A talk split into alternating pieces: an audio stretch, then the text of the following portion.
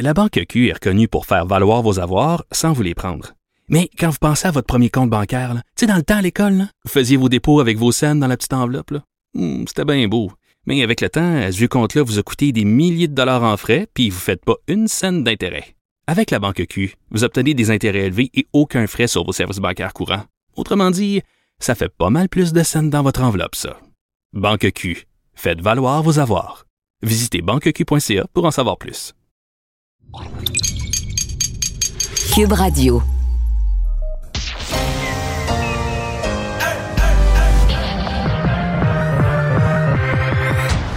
Deux, deux, deux, deux, deux, Deux animateurs cohérents, deux visions différentes. Une seule émission, pas comme les autres. Mario Dumont et Vincent Dessureau. Cube, Cube Radio. Bonjour, bonjour tout le monde, bienvenue à l'émission. Vendredi après-midi, écoutez, c'est aujourd'hui qu'on fait mentir tous ceux qui disent que les émissions d'information, on parle juste de mauvaises nouvelles. Les bonnes nouvelles se bousculent, chers amis.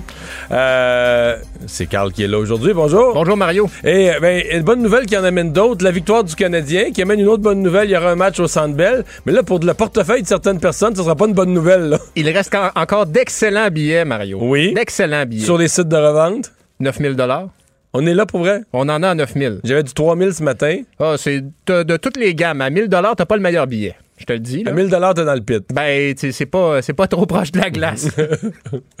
Mais il y en a voilà. vraiment, il y en a vraiment 9000 à cette 9000, j'ai j'ai vérifié tout à l'heure sur StubHub, il y a 9000 dollars. il y a Pour une paire ou pour un billet? pour un billet. Oh.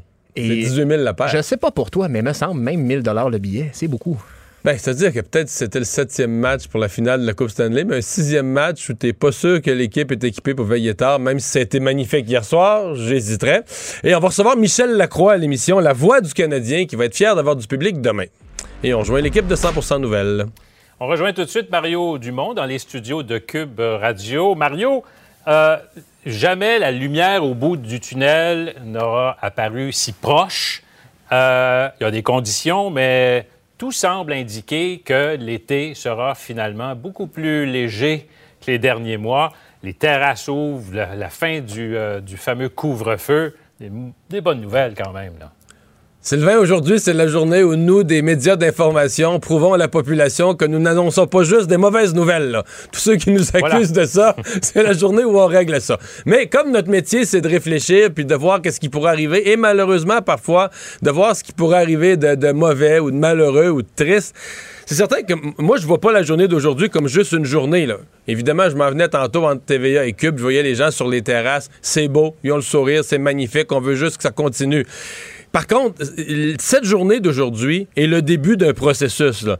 Sylvain, dans le prochain mois, à sept reprises, là, on va- les, les- les règles vont être assouplies. Là. Euh, dès lundi, la plupart du Québec va, va passer en zone orange, ceux qui ne le sont pas déjà. Il y a quelques régions comme Montréal et Laval, ça a été reporté d'une semaine. Ça va être le 7 juin. Le 11 juin, il va tout de suite avoir certains autres changements, notamment l'ouverture des bars. Le 14, trois jours plus tard, là, on devrait passer normalement les régions du Québec. L'ensemble des régions au jaune. Et, et ainsi de suite jusqu'au au lendemain de la fête nationale. Donc, tu dans le fond, il faut se croiser les doigts que tout ça survienne tel que prévu, parce que le gouvernement, c'est un plan de déconfinement sur un mois assez rapide, là, toutes les 3, 4, 5 jours, il y a un nouvel, un nouvel item.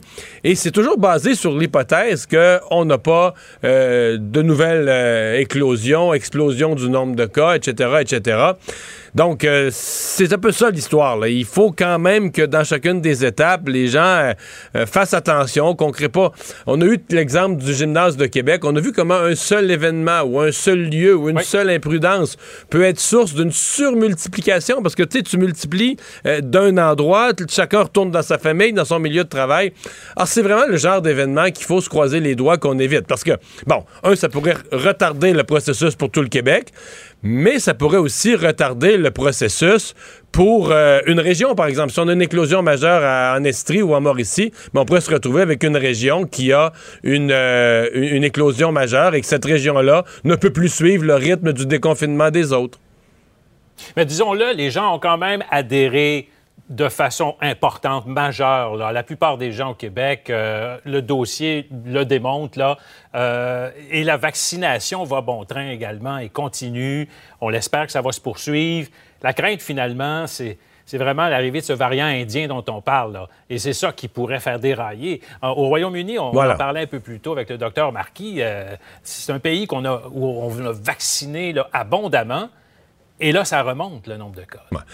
Le variant indien, d'abord pour les personnes qui n'ont qu'une seule dose, le variant indien est une véritable menace. Euh, même pour ceux qui ont deux doses, euh, où on les dit à peu près complètement protégés contre les autres formes de la COVID, contre le variant indien, on reste avec un, un, disons, un point d'interrogation. Et, et- et ça, ça nous ramène à l'autre nouvelle là, qui, qui est arrivée hier en fin d'après-midi, c'est-à-dire euh, ce comité qui dit, bon, mais là, la quarantaine à l'hôtel, on n'a plus besoin de ça. Bon, euh, ça m'apparaissait léger.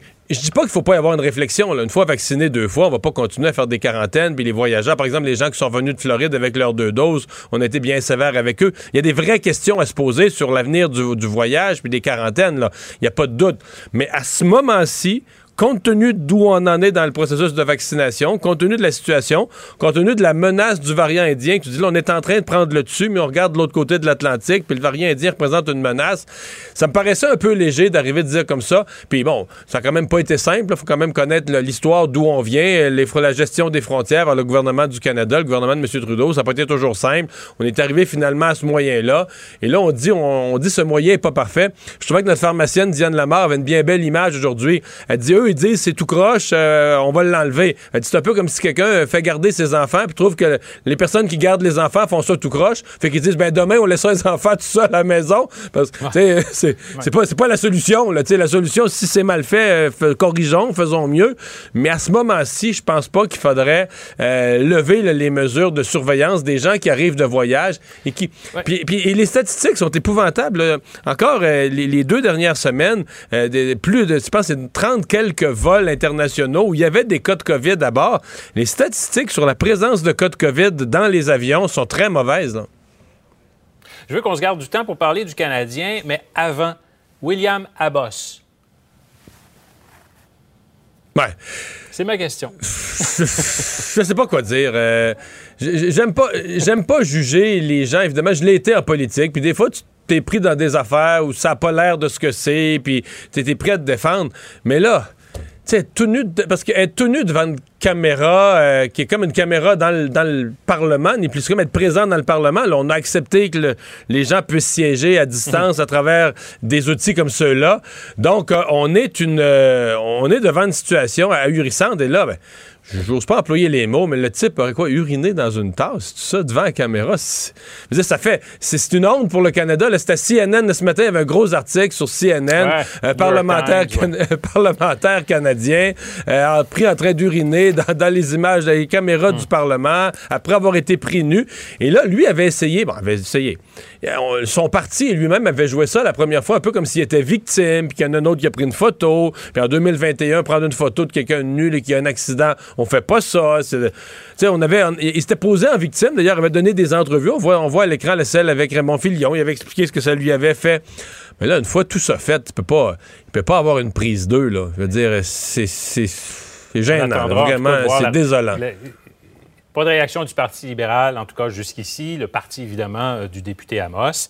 Euh, bon, le Canadien. Passons au Canadien. Euh, une belle victoire hier que... euh, T'attendais-tu à une victoire? Avais-tu encore espoir? Non, non, peu, très peu. En fait, euh, j'avais quand même dit hier, euh, ici, entre autres à Cube, le, le Canadien, à chaque fois durant la saison qu'on se disait, là, ben là, là, ça c'est pire que pire, ils jouent contre une grosse équipe, puis ça fait trois défaites de suite, puis ils ont eu quand même plusieurs passages à vide. À chaque fois, ils nous ont surpris, puis c'est un peu ce qui est arrivé à nouveau hier. Et j'oserais dire qu'hier, ils ont fait preuve de caractère, non pas une, mais deux fois, parce qu'ils sont rentrés dans le match alors qu'on les pensait au sol. Ils sont rentrés dans le match assez fort, ont pris l'avance 3-0, et là, ils se sont fait remonter. Et là, notre, notre foi et notre confiance ont été réébranlés à nouveau. Et on aurait pu penser qu'en prolongation, il allait tu sais, être découragé. Euh, L'équipe qui a fait la remontée souvent. Ouais. Et, oui, celle, l'équipe qui a fait la remontée, celle qui arrive en prolongation énergique. Et quel, quel jeu et quelle intelligence du jeu là, de Caulfield qui a senti que cette gaffe allait être commise, là, qui a senti que le joueur des Maple Leafs, Galchenyuk, allait tenter cette longue passe et décoller avec la rondelle. En plus, Suzuki qui est avec lui, les deux seuls contre le gardien. Euh, donc, magnifique fin. Et je pense que dans tout le Québec, euh, Ouais. quand les deux jeunes s'en allaient vers le filet, j'aurais été curieux d'avoir des électrocardiogrammes là, sur, sur- Ouais, oui, qui oui, mesurent le- le- tous les Québécois, l'état, l'état d'esprit et l'état cardiaque. En 10 secondes, serais-tu prêt à payer 12 000 pour aller voir le match de demain? Non. On est... Euh, Je suis très content du match d'hier, mais soyons quand même raisonnables. C'était un septième match euh, pour la Coupe, en finale, finale, finale pour la Coupe, bon, même 12 000, j'irais pas, mais 1000, peut-être que je pourrais discuter. Mais euh, là, c'est quand même juste un sixième match d'une série que je pense malheureusement toujours pas que le Canadien va gagner et que de toute façon, le Canadien n'est pas équipé pour veiller tard euh, jusqu'à la grande finale de la Coupe Stanley. Quand on regarde les autres matchs des séries, on se rend compte que le Canadien a encore un petit peu de travail à faire pour construire une équipe de ce calibre. Bon, on va continuer la discussion là-dessus. Merci, Mario. Salut. Alors, Carl, euh, ben, revenons avec le bilan de la COVID-19. Euh, quand même euh, bien, bien stable, toujours sous les 500 cas ce matin. 419 nouveaux cas répertoriés aujourd'hui et 4 décès. Ça porte euh, le bilan total à 11 118 morts au Québec depuis le début de la pandémie. C'est à Montréal qui a le plus de nouveaux cas, 131, suivi de la Montérégie avec 47, Chaudière-Appalaches 33 et Laurentides 29. On est en euh, diminution, non, pardon, augment- diminution par rapport à hier. On avait 436 infections jeudi.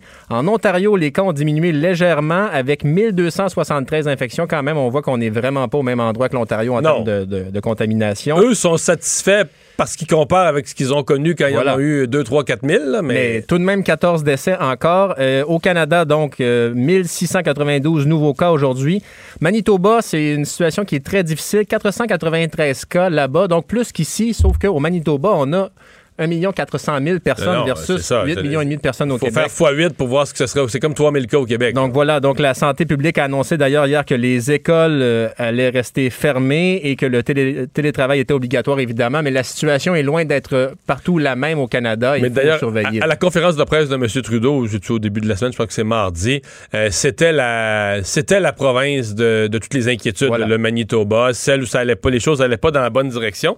Et d'ailleurs, ça fait partie de, ce- de ce qui me garde un peu plus inquiet que le printemps passé parce que le- les variants sont vraiment plus contagieux.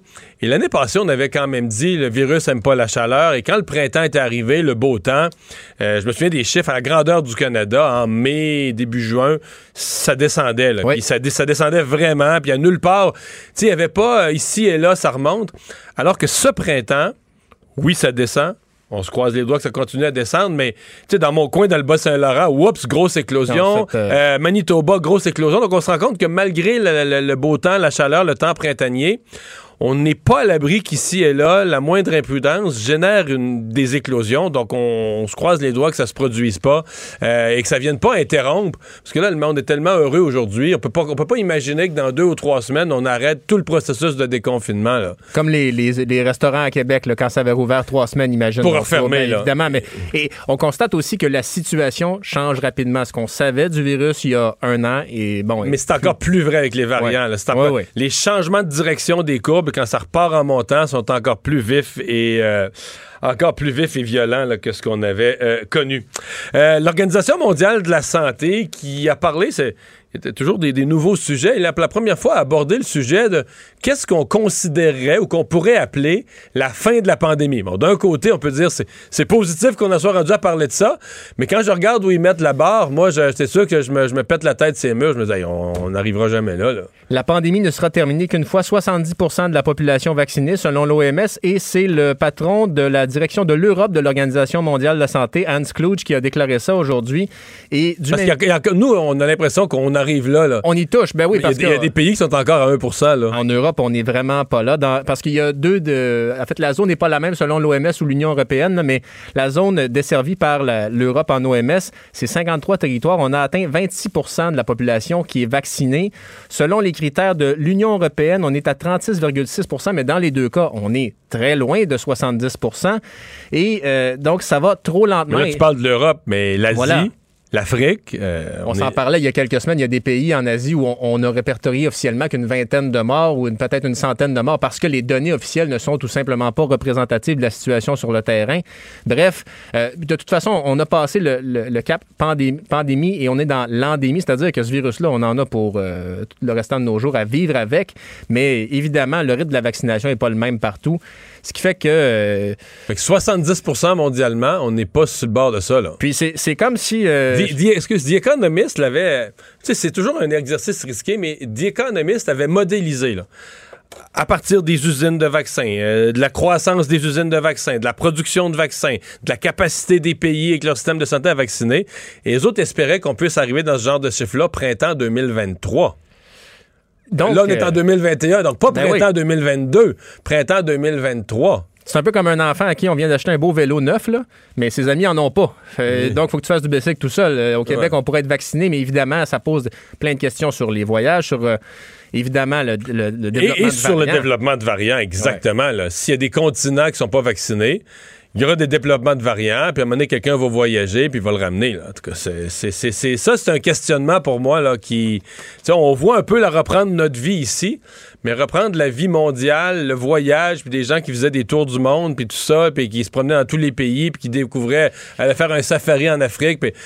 Peut-être que pendant un temps, on va voyager euh, aux États-Unis, puis en France, puis dans un nombre, un cercle d'une Dans le parc vingtaine... de Sandbanks en Ontario. puis, Ouais, euh, un cercle d'une vingtaine ou une trentaine de pays plus sûrs. il y aura peut-être beaucoup de demandes pour les voiliers. Peut-être. Peut-être, qui sait. Euh, nouvelle poursuite contre Gilbert Rozon. C'est une troisième femme qui vient d'intenter une poursuite contre Gil- Gilbert Roson, Roson, le magnat déchu de l'humour. Elle lui réclame 2,2 millions de dollars pour un viol qui serait survenu en 1988. Elle est la troisième après euh, la comédienne Patricia Tulane et la réalisatrice Lynn Charlebois a tenté des recours contre Gilbert Roson. Et donc, euh, Madame Frenette, ce qu'elle dit, c'est qu'elle a été en charge de créer le volet animation de rue du festival Juste pour rire et à, la- à une fête de clôture du festival, c'est là que Gilbert Rozon aurait commis les actes qui lui sont euh, reprochés. Elle n'avait pas porté plainte à l'époque parce que Gilbert Rozon était intouchable et dans sa poursuite, on peut dire, elle- on peut lire, à compter du moment où Mme Frenette tombe enceinte en janvier 90, son emploi devient un enfer total jusqu'à son congédiement, juste avant le début de son congé de maternité. Donc voilà une troisième poursuite au civil contre Gilbert Rozon. Et c'est pas étonnant parce que sur le plan du droit, il y a des gens qui avaient été choqués quand la Cour avait dit non à euh, une action collective, le recours Des collectif courageuses. des courageuses. Et quand tu lisais le jugement, euh, le juge se prononçait pas sur euh, les faits ou sur la possibilité qu'individuellement elles aient un recours. Il allait vraiment sur la définition d'une action collective. La, la- la condition numéro un d'une action collective, mettons, on veut poursuivre une compagnie parce qu'ils nous ont vendu des appareils, puis l'appareil marche pas, c'est tout fait floué, là. Ben, ce qui nous unit, c'est le, le caractère identique ou T'as très, vécu très- la même chose. T'as vécu la même chose. Bon résumé, t'as vécu la même chose. Donc, on a acheté toutes les deux, toi, puis, puis mille autres, puis dix mille autres. le on a même grille-pain. on a puis- acheté le même grille-pain, puis il marche pas, puis on fait une action collective. On a, euh, on a été victime de la, de la même fraude ou de la même situation. Alors, dans ce cas-ci, je comprends qu'en langage de tous les jours, on peut dire on a vécu une agression sexuelle, on a vécu la même chose, mais c'est pas le même événement. C'est pas, ce sont des événements différents, des moments différents, des événements extrêmement graves si- s'ils sont survenus et de la présomption d'innocence, mais ce sont des événements qui sont vraiment individuels. Et donc, le juge disait, je ne peux pas les, ils ne répondent pas au critère numéro un d'une action collective. Donc là, euh, répondant, d'une certaine façon, répondant à ce que, ce que ce jugement disait, ben là, une à une, il leur est permis de faire valoir leurs droits. C'est sûr que c'est spécial. là. Tu vas au civil pour des actions qui sont condamnées dans le code criminel, mais où tu penses pas gagner au criminel, mais tu as le droit de faire un recours Ouais. civil. Et là, les recours civils, il y a pas de... Ils vont être entendus. Là. Ils peuvent gagner ou perdre, mais alors que le recours collectif, lui, n'a pas été entendu parce que on a dit c'en est même... C'est même pas admissible pour en être un les recours civils, à mon avis, vont être, euh, vont être entendus. Et donc, à moins qu'il y ait euh, des ententes hors cours Ben avant. voilà, voilà. Mais ça peut être long, évidemment, pour ces Ah, ben montants-là, là, on le sait. délais. parce que, C'est une autre affaire. Ben oui. Euh, mais à suivre. Donc, c'est peut-être pas, il y en a trois, puis c'est peut-être pas le, peut-être pas, ben, c'est ça. peut-être pas le dernier. Spécial comme situation, euh, les requins du prêt privé qui semblent tourner autour euh, de la ville de Granby. Ça, c'est une histoire à glacer le sang, Mario. Et euh, c'est à la suite d'un reportage de hum, Jean-François Cloutier du bureau d'enquête qui, a publié- qui a été publié en janvier sur le fait qu'il y avait beaucoup de- d'entreprises qui faisaient des prêts à haut taux en Montérégie. Ben là, l'Association collective d'économie familiale de Montérégie s'est intéressée à la situation. Il y a 14 entreprises dans le secteur qui offrent des prêts rapides à des taux annuels pouvant atteindre 150% euh, 14 entreprises, c'est beaucoup. Des, frais de crédit abusifs de 150 à 223% lorsqu'on transforme l'ensemble des frais en taux d'intérêt annuel. Et c'est tout de même interdit. Il y a une loi qui est entrée en vigueur qui devait encadrer le prêt privé au Québec, mais c'est aisément bafoué. Et en plus, il y a un problème plus large derrière ça, Mario, c'est que souvent, ben, si tu as recours à ce type de prêts-là, c'est parce que tu n'as pas été accepté dans des formes de prêts plus traditionnelles et qui respectent la loi. Donc, il y a beaucoup de problèmes de personnes à faible revenu qui peuvent avoir accès au crédit de cette façon-là. Beaucoup de gens donc qui se font dire non. Situation très préoccupante. Pourquoi c'est tout, c'est localisé Ouais, dans ce secteur-là? C'est- difficile à dire, mais tout de même, on voit qu'il y a un secteur important là. Et mais évidemment, posez des questions, informez-vous parce que ce sont des taux qui peuvent vous mettre bien plus dans l'embarras que vous ne l'êtes déjà à partir du moment où les intérêts vont commencer à courir. Écoutez, ça peut être pratiquement impossible de penser rembourser ça. 150 Non, c'est parce que dans ces taux-là, c'est que ça va vite, là. Oui, oui. Je veux dire, d'un mois à l'autre, le, montant que tu dois est. Un mois, c'est terminé. est carrément plus le même, ouais. là, ouais. Ouais.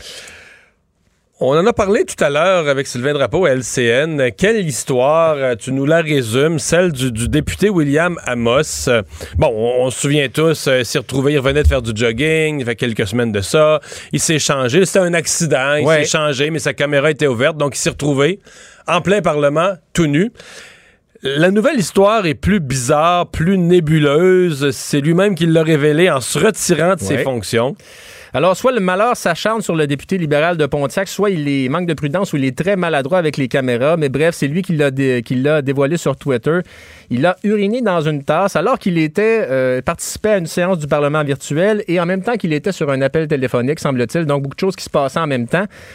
Mais bref. C'est un euh, député multifonction. euh, voilà, mais bref, évidemment, il était dans l'eau chaude euh, il y a quelques semaines passées pour ça, pour une histoire qui a fait le tour du monde. mais qui avait réussi, avec l'aide de son parti, Oui. à retourner comme s'il était plus victime que coupable. Il était coupable d'un accident et des gens, le bloc a pris une photo, un député du bloc. Donc, c'est comme si des gens avaient abusé de lui basé sur une erreur de bonne foi. Puis je pense que le public avait comme acheté ça. Et disons là, il y avait un caractère inusité à la situation parce qu'on on connaissait pas ça avant la pandémie, un parlement virtuel. Fait que c'était jamais passé proche d'arriver quelqu'un nu au parlement, évidemment. Là.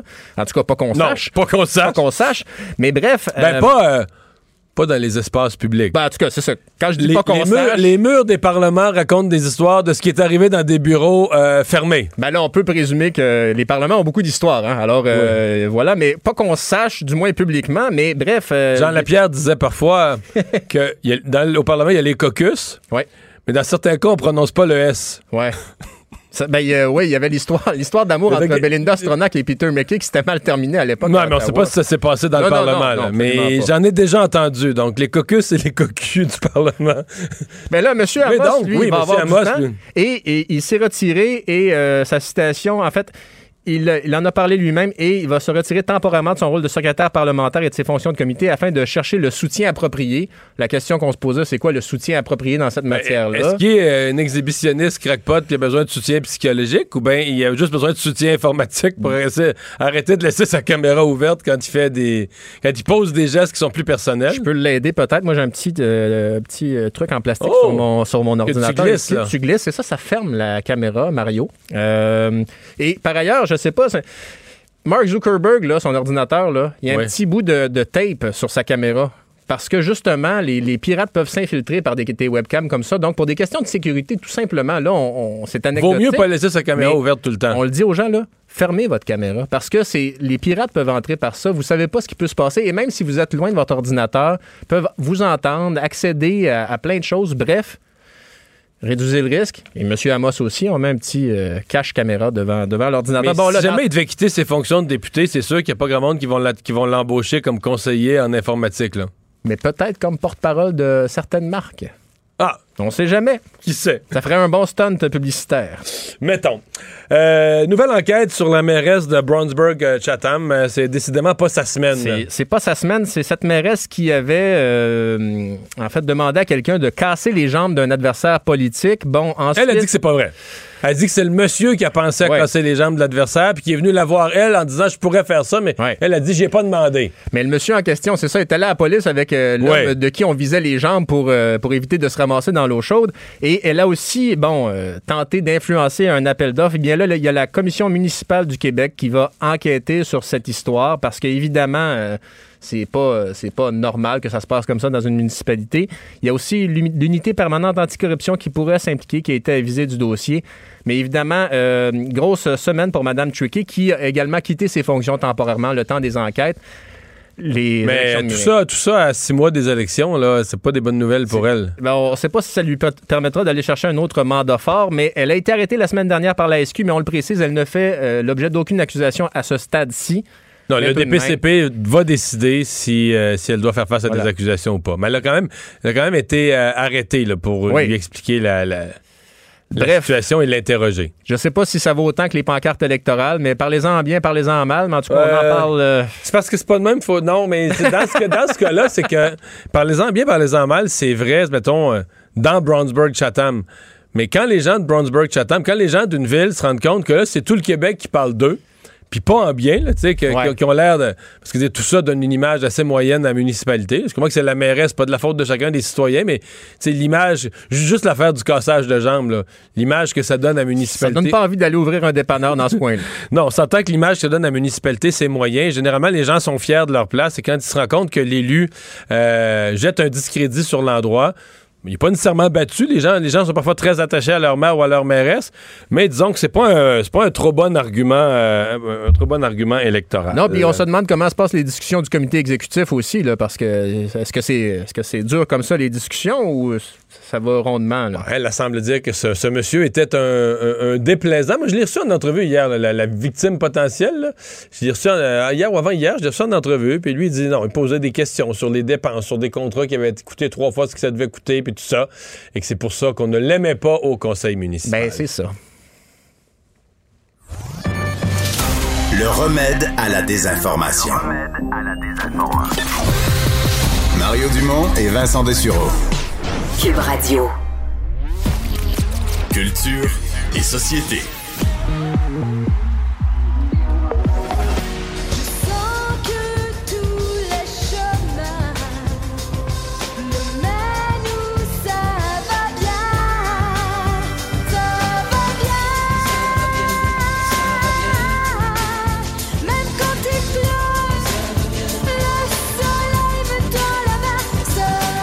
Bonjour Anaïs. Allô, Mais Mario? que cette chanson est appropriée pour la journée d'aujourd'hui. Là, on devrait la faire jouer sur toutes les terrasses euh, du Grand Montréal. Ben, tellement. Écoute, ça va bien. Je veux dire, ça va tellement justement bien avec la journée et la terrasse. Toi, est-ce que tu as des projets euh, de, de, de terrasse? Pas énorme. Moi, j'ai pas réservé nulle part. Je comprends qu'il est, euh, il est un peu tard pour l'instant. Mais inquiète-toi pas, je vais en profiter dans les jours à venir. Ah, je m'inquiète pas, Mario, je m'inquiète pas pour toi. là, on vient d'entendre. Euh, Kathleen, et ça va bien. Puis là, hier, Mario, on a jasé, toi et moi, euh, avec Vincent, notamment du, euh, du retour de, non, c'est un peu plus tôt cette semaine, je sais plus c'est quand, je pense que c'est hier, on a jasé, en fait, du retour de Jacinthe, Oui. qui se lançait en politique. Ben et là, oui. aujourd'hui, je te parle maintenant de Kathleen. Donc là, cette semaine-là, on est dans les années 90 et il y a plusieurs euh, stars de ces années-là qui reviennent tranquillement à la surface. Et Kathleen, imagine-toi, va lancer prochainement un quatrième album. Elle qui, en 2017, est montée sur scène avec Patrice Michaud à Capcha.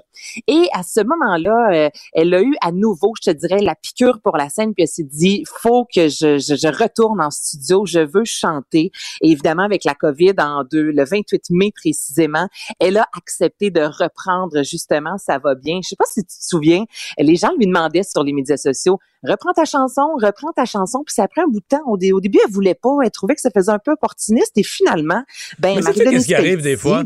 Ce qui arrive des fois, c'est que, mettons, elle, probablement qu'elle voyait ça, qu'il y en a qui disaient ça pour rire d'elle. Ce qui est probablement vrai qu'il y a un 2% de la population ou quelques fins finaux qui font, ou des, des humoristes ou des. Mais le, le public, là, le monde, le peuple, là, eux, ils sont sincères. Là. Ils, aiment, ils ont aimé la chanson. euh, Qu'elle a été considérée, on l'a trop entendu, était quétaine. Le monde, la population n'est pas là pantoute. Ils ont aimé la chanson. Ils l'ont fredonné un été de temps, ou deux ans, ou trois ans, puis ils veulent la réentendre, puis, tu sais, ils sont sincères. Là. Puis souvent, les Ben artistes... les, les- les artistes s'obsèdent sur le 2% ah, ils font ça pour rire de moi, puis tout ça, et, et perdent de vue que ce que le grand public espère vraiment. C'est de réentendre cette chanson-là. Puis elle avait accepté de le faire avec Nathalie Simard, entre autres, Marie-Denise Pelletier, Marie-Hélène Thibert, et ça avait vraiment fonctionné. Je te l'avais fait entendre d'ailleurs. Donc là, elle euh, nous a présenté hier sa première nouvelle chanson, et ça depuis des années, une chanson pour sa mère. Donc voici Toi, maman.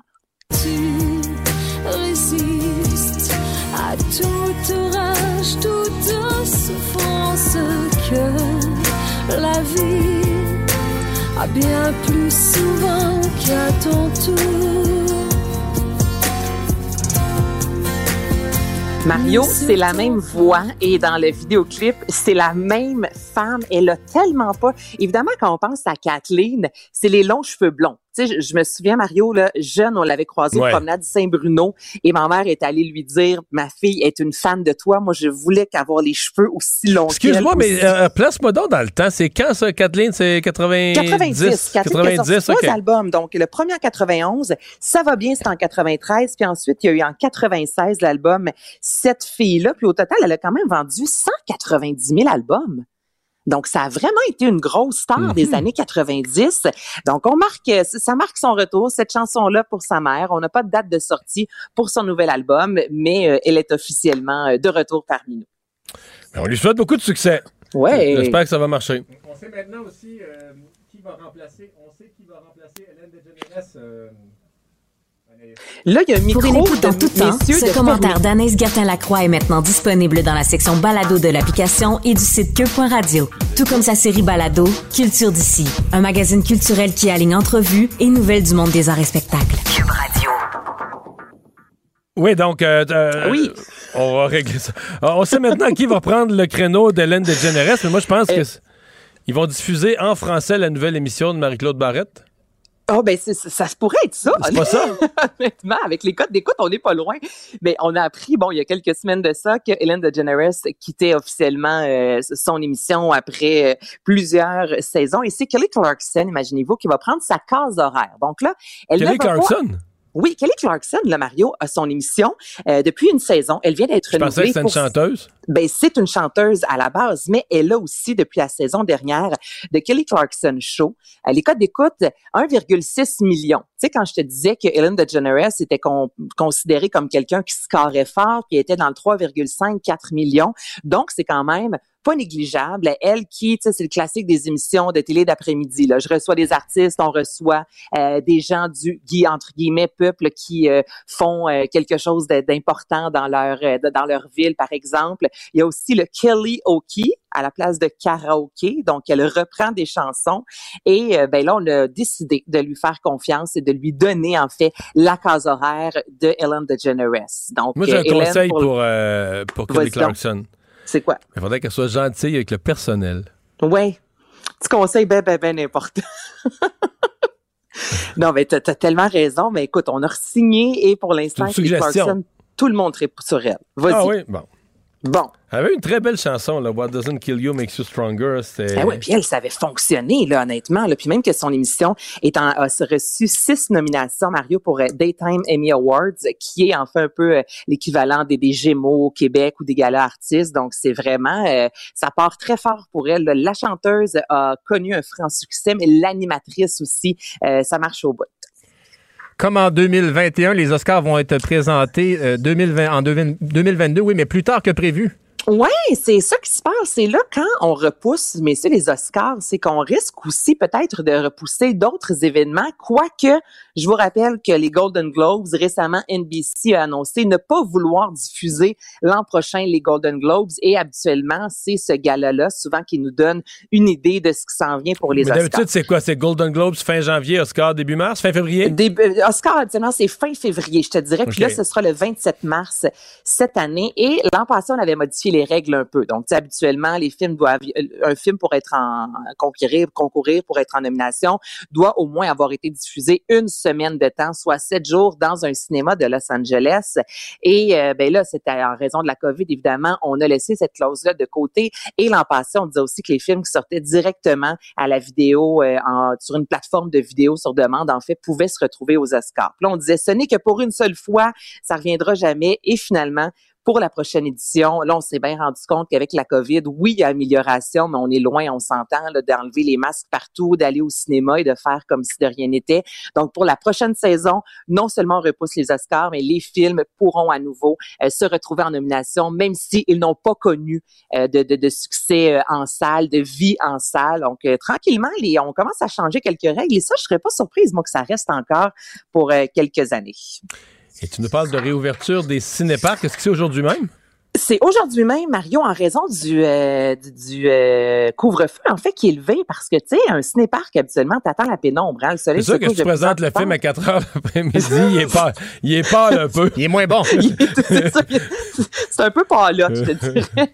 Donc, pour les cinéparcs, habituellement, tu sais, c'est au mois C'est d'avril. vrai. autres, environ. donc, eux, le couvre-feu était la, la condition sine qua non, là. Ah, ça a été la pire affaire là, pour eux autres. Là. Écoute, on s'entendait que les cas commençaient quand même à diminuer, mais là, il y a un couvre-feu, 21h30, ça n'a aucun bon sens. Habituellement, les films commencent aux alentours de 20h. Et, Et qu'est-ce qu'on va présenter dans les cinéparcs ce soir? Est-ce que c'est, est-ce qu'ils ont déjà le film Cruella?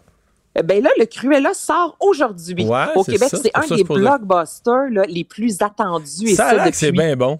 Ça a l'air que c'est. Moi, j'ai hâte, honnêtement, de, voir ce film-là pour situer les gens. C'est Emma Stone qui, euh, justement, in- incarne, se glisse dans la peau de la méchante Cruella, mais elle est méchante puis pas à peu près. C'est la méchante des film- 101 Dalmatiens, là. Oui, exactement, avec les cheveux blancs et noirs. Puis là, on va, on va vraiment re- euh, revivre un peu l'histoire, le parcours, comment elle est devenue aussi méchante que ça. Mais il y a un côté très sombre. Donc, tu sais, c'est pas nécessairement, amenez pas vos enfants là en se disant que c'est un film familial. Là. Ça se peut qu'il y ait des cauchemars. Là, je le dis, là, c'est vraiment pour public un peu plus averti. Puis il y a le film aussi Sam de Yann and Glenn. Ça a été annoncé cette semaine, Mario. Euh, euh, Yann and Glenn qui a réalisé 1 minute 54, un film justement sur la performance physique. Et là, ce soir, euh, en salle, ben, en fait, aujourd'hui, son autre film sort. On est encore justement dans la performance physique. Donc, c'est l'histoire d'un athlète de haut niveau à 22 ans qui va vivre un événement assez dramatique. Antoine-Olivier Pilon, Mylène Maquet. Euh, tu sais, c'est vraiment... profi- Je sais qu'il annonce beau en fait de semaine. Il y a les terrasses et tout ça. Mais on peut aussi encourager euh, les, les, les cinéparcs notamment et les cinémas. Le cinéparc, moi, ça me rend tellement nostalgique parce que quand j'étais Ben. jeune, on n'allait pas au cinéma, on allait au cinéparc, puis c'est- c'est c'est des bons souvenirs. Et maintenant, en plus, c'est c'est tout en HD. Hein? Donc, tu arrives là et c'est plus de la vieille qualité d'image comme dans le temps. Et Cruella est présenté ce soir, Mario, au, ciné, au cinéparc de Saint-Eustache, 21h15 en programme double avec Raya et le dernier dragon, si jamais ça Ben, vois, t'intéresse. c'est bien noté. Hey, merci Anaïs. Bonne fin de Salut, semaine. bonne fin de semaine. Pour une écoute en tout temps, ce commentaire d'Anaïs Gertin-Lacroix est maintenant disponible dans la section balado de l'application et du site cube.radio. Tout comme sa série balado, Culture d'ici, un magazine culturel qui aligne entrevues et nouvelles du monde des arts et spectacles. Cube Radio. Il explique et démystifie l'économie. Pierre-Olivier Zappa, à vos affaires. Bonjour Pierre-Olivier. Bonjour Mario. Il y a Gilles Barry qui nous en a glissé un mot hier euh, de la grève chez Excel d'Or. Euh, euh, double impact, là, impact à la fois sur les, les- les- les restaurants, les chaînes d'approvisionnement, impact aussi possiblement sur du gaspillage de nourriture. Hein? Ouais, c'est assez, euh, c'est assez incroyable ce qui est en train de se passer dans l'industrie de la volaille au Québec. Euh, on le rappelle, il y a, il y a une, une grève, un débrayage à, à l'usine de Saint-Anselme d'Excel d'Or. C'est euh, c'est dans Chaudière région de. Bellechasse, ouais, c'est ça. Ouais, exact. Et euh, c'est une grosse usine, Mario. On abat là-bas euh, l'équivalent d'un million de poulets par semaine. Et là, fermeture temporaire, ça crée un goulot d'étranglement. Les producteurs euh, n'ont plus d'endroit où acheminer leur volaille au Québec. Non, il faut Euh, comprendre en- que c'est une chaîne. là, tu sais, C'est pas comme on le Oui. fera abattre l'année prochaine. là, C'est pas, euh, c'est pas des bœufs. là, tu sais, Des poulets, ça grossit vite. À un moment donné, il y a l'âge pour être abattu, pour faire du bon poulet. Puis euh, les producteurs, eux autres, il y en ont, y en ont des petits qui arrivent, puis ça change de grosseur, ça change d'enclos. Tu sais, C'est c'est une chaîne. Fait que tu peux pas te permettre à un moment donné que des, des, des milliers, des dizaines de milliers de poulets sortent plus de tes enclos, là, sortent plus de tes, euh, tes fermes. Là. L'exemple parfait, c'est celui du producteur de poulet euh, Frédéric euh, Gaucher qu'on va recevoir ce soir à l'émission. Euh, lui a une, une ferme et il a dû euthanasier au cours euh, des derniers jours et même des dernières heures l'équivalent de 35 000 poulets. Un bâtiment de ferme complet. 35 000 poulets, tout simplement parce que M. Gaucher euh, avait plus de débouchés, euh, pouvait pas euh, envoyer ses poulets en Ontario parce que c'était plein. Les abattoirs au Québec n'arrivent pas à suffire à la demande. Et évidemment, il y a un débrayage à Saint-Anselme. Et les évaluations indiquent que si la situation ne se règle pas, on pourrait euthanasier plus de 400 000 poulets la semaine prochaine au Québec. C'est du gaspillage euh, Incroyable. incroyable de, de nourriture. Euh, les éleveurs sont en colère. Les épiciers, en ce moment, se battent pour trouver euh, du poulet parce que on risque d'en voir pas mal moins euh, de disponibles sur les tablettes. Euh, ça risque de frustrer certains restaurateurs aussi. Euh, pour l'instant, on dit que ce soir, pro- à mon avis, là, ce soir, là, sur les terrasses du Québec, il va s'en manger des ailes. il va s'en manger Surtout qu'un des peu, ailes. plus, surtout qu'un peu plus épicé, ça te réchauffe un petit peu. avec la sriracha. Euh, mais euh, mais écoute, j'ai parlé avec ce producteur-là. On va lui parler à l'émission. Euh, il, il est complètement démoralisé et et, et puis tu sais, euthanasie des poulets là, c'est c'est un pro- une procédure qui est inhabituelle là, pour les producteurs. Euh, ce sont des spécialistes qui se rendent à la ferme. Ils font quoi avec ça? Euh, Ils sont c'est- obligés c'est un d'enterrer ex- ça? euh? c'est une chambre à gaz on, on, on, on émet des gaz dans l'usine, puis les poulets se deviennent un peu asphyxiés. Et, et là, ensuite, ben, ces, ces carcasses-là sont acheminées je ne sais où. Là. Euh, je ne sais pas si on parle de site d'enfouissement ou il y a une destruction quelconque. Ouais, ben, il y a des Euh, entreprises qui récupèrent les carcasses d'animaux ouais, sur les ça. fermes. Ça doit être ce genre ça. de service-là. là. Ouais, fort probablement. Et, et j'ai j'ai lâché un coup de fil au cabinet du ministre euh, du Travail, Jean Boulet, parce que euh, c'est c'est lui qui supervise le dossier. Euh, il a eu une rencontre aujourd'hui avec les dirigeants d'Excel d'Or, est en contact aussi avec le syndicat pour que ça se règle le plus rapidement possible. Rien n'est écarté. Est-ce que le ministre pourrait bouger en fin de semaine? Euh, c'est c'est à suivre et, et imposer en quelque sorte un retour au travail, mais là, le problème est, est C'est assez un pressant. domaine, quand même, pour une loi spéciale, c'est vraiment privé, privé, privé. Oui. Euh, Il faudrait qu'on évoque évidemment le côté alimentaire, mais je pense pas qu'on puisse dire que c'est que la population est à risque de, de- de manquer de nourriture au Québec. Là. Non. Euh, il faut Il y a des enjeux que- sanitaires. Ben, il faudrait voir la marge de manœuvre dont dispose le ministre. Mais en tout cas, euh, je me suis informé de l'état des négociations. Il n'y a rien d'encourageant. Semble-t-il que le fossé se creuse euh, de jour en jour entre le syndicat et les patrons.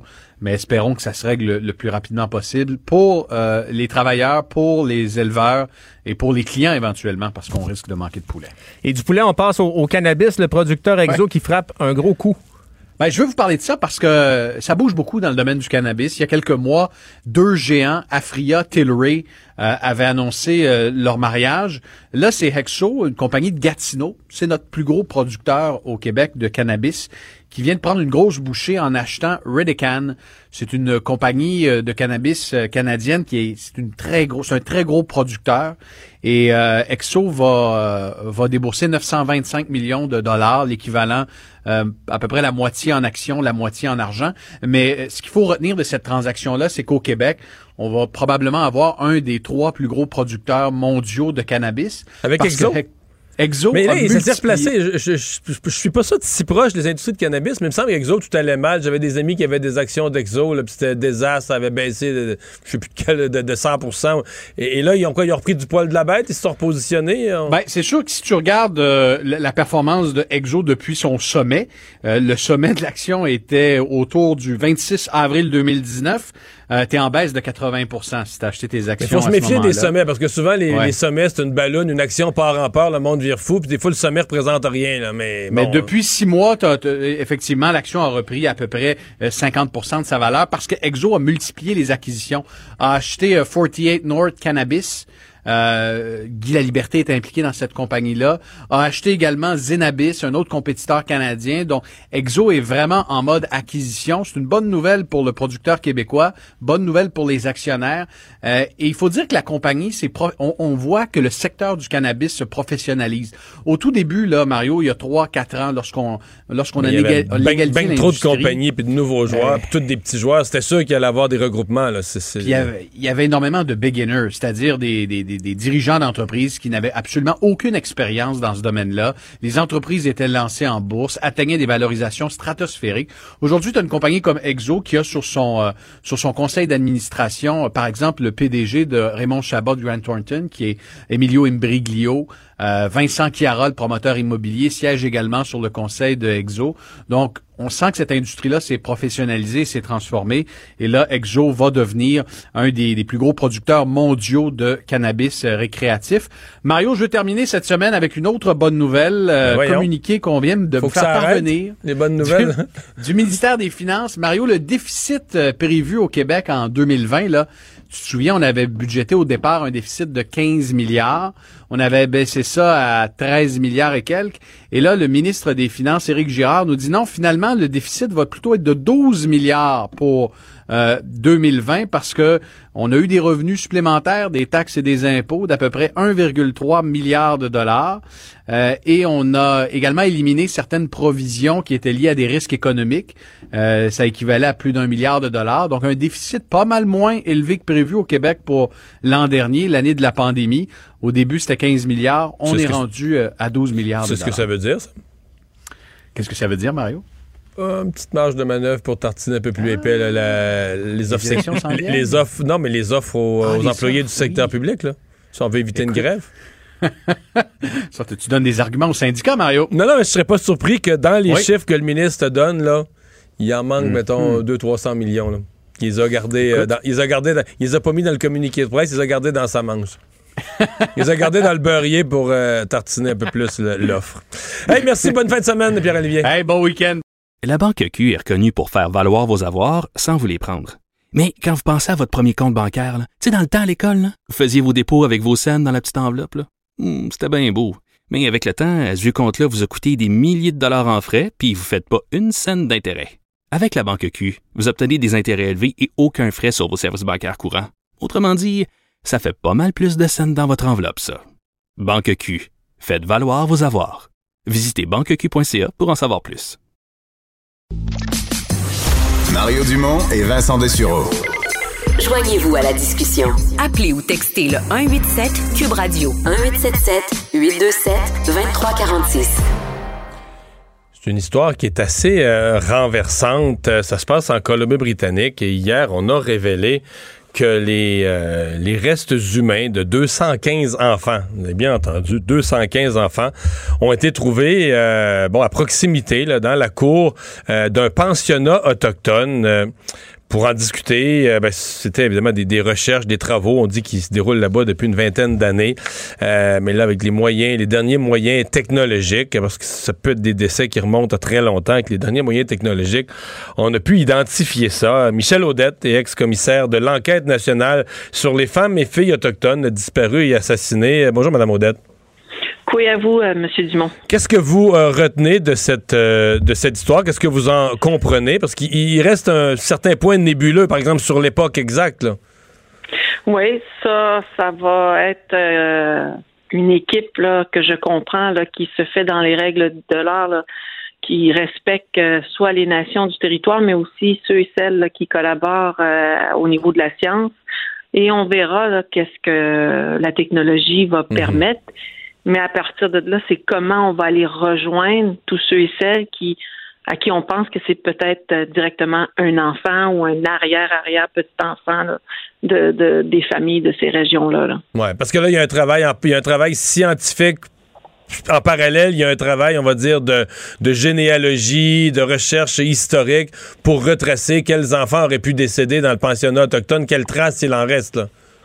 Exactement, parce qu'il va avoir eu, comme vous le savez, là, on a déjà discuté de ça dans d'autres tribunes, vous et moi, de la commission de vérité et réconciliation qui a essayé justement de démontrer qu'il y a d'autres lieux de sépulture, il y a des disparitions, euh, que des enfants qui ont été enlevés par la GRC se retrouvent dans ces pensionnats-là, mais ne reviennent plus jamais. On apprend plus tard qu'ils sont décédés, mais où on ne sait pas.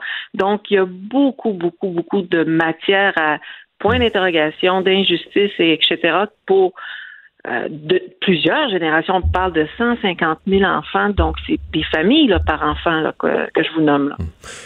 Important de dire, parce que pour les gens qui nous écoutent puis qui ont entendu des histoires de pensionnats, effectivement, Mhm. euh, pour les Québécois, il y a beaucoup de jeunes qui allaient étudier dans les pensionnats euh, au fil du siècle dernier. Euh, mais c'est là, c'est les parents, là, c'est les parents qui voulaient une éducation, qui les plaçaient au pensionnat. Dans le cas des pensionnats autochtones, dans la plupart des cas, ou dans la totalité des cas, euh, c'était pas un choix familial. Les enfants étaient enlevés.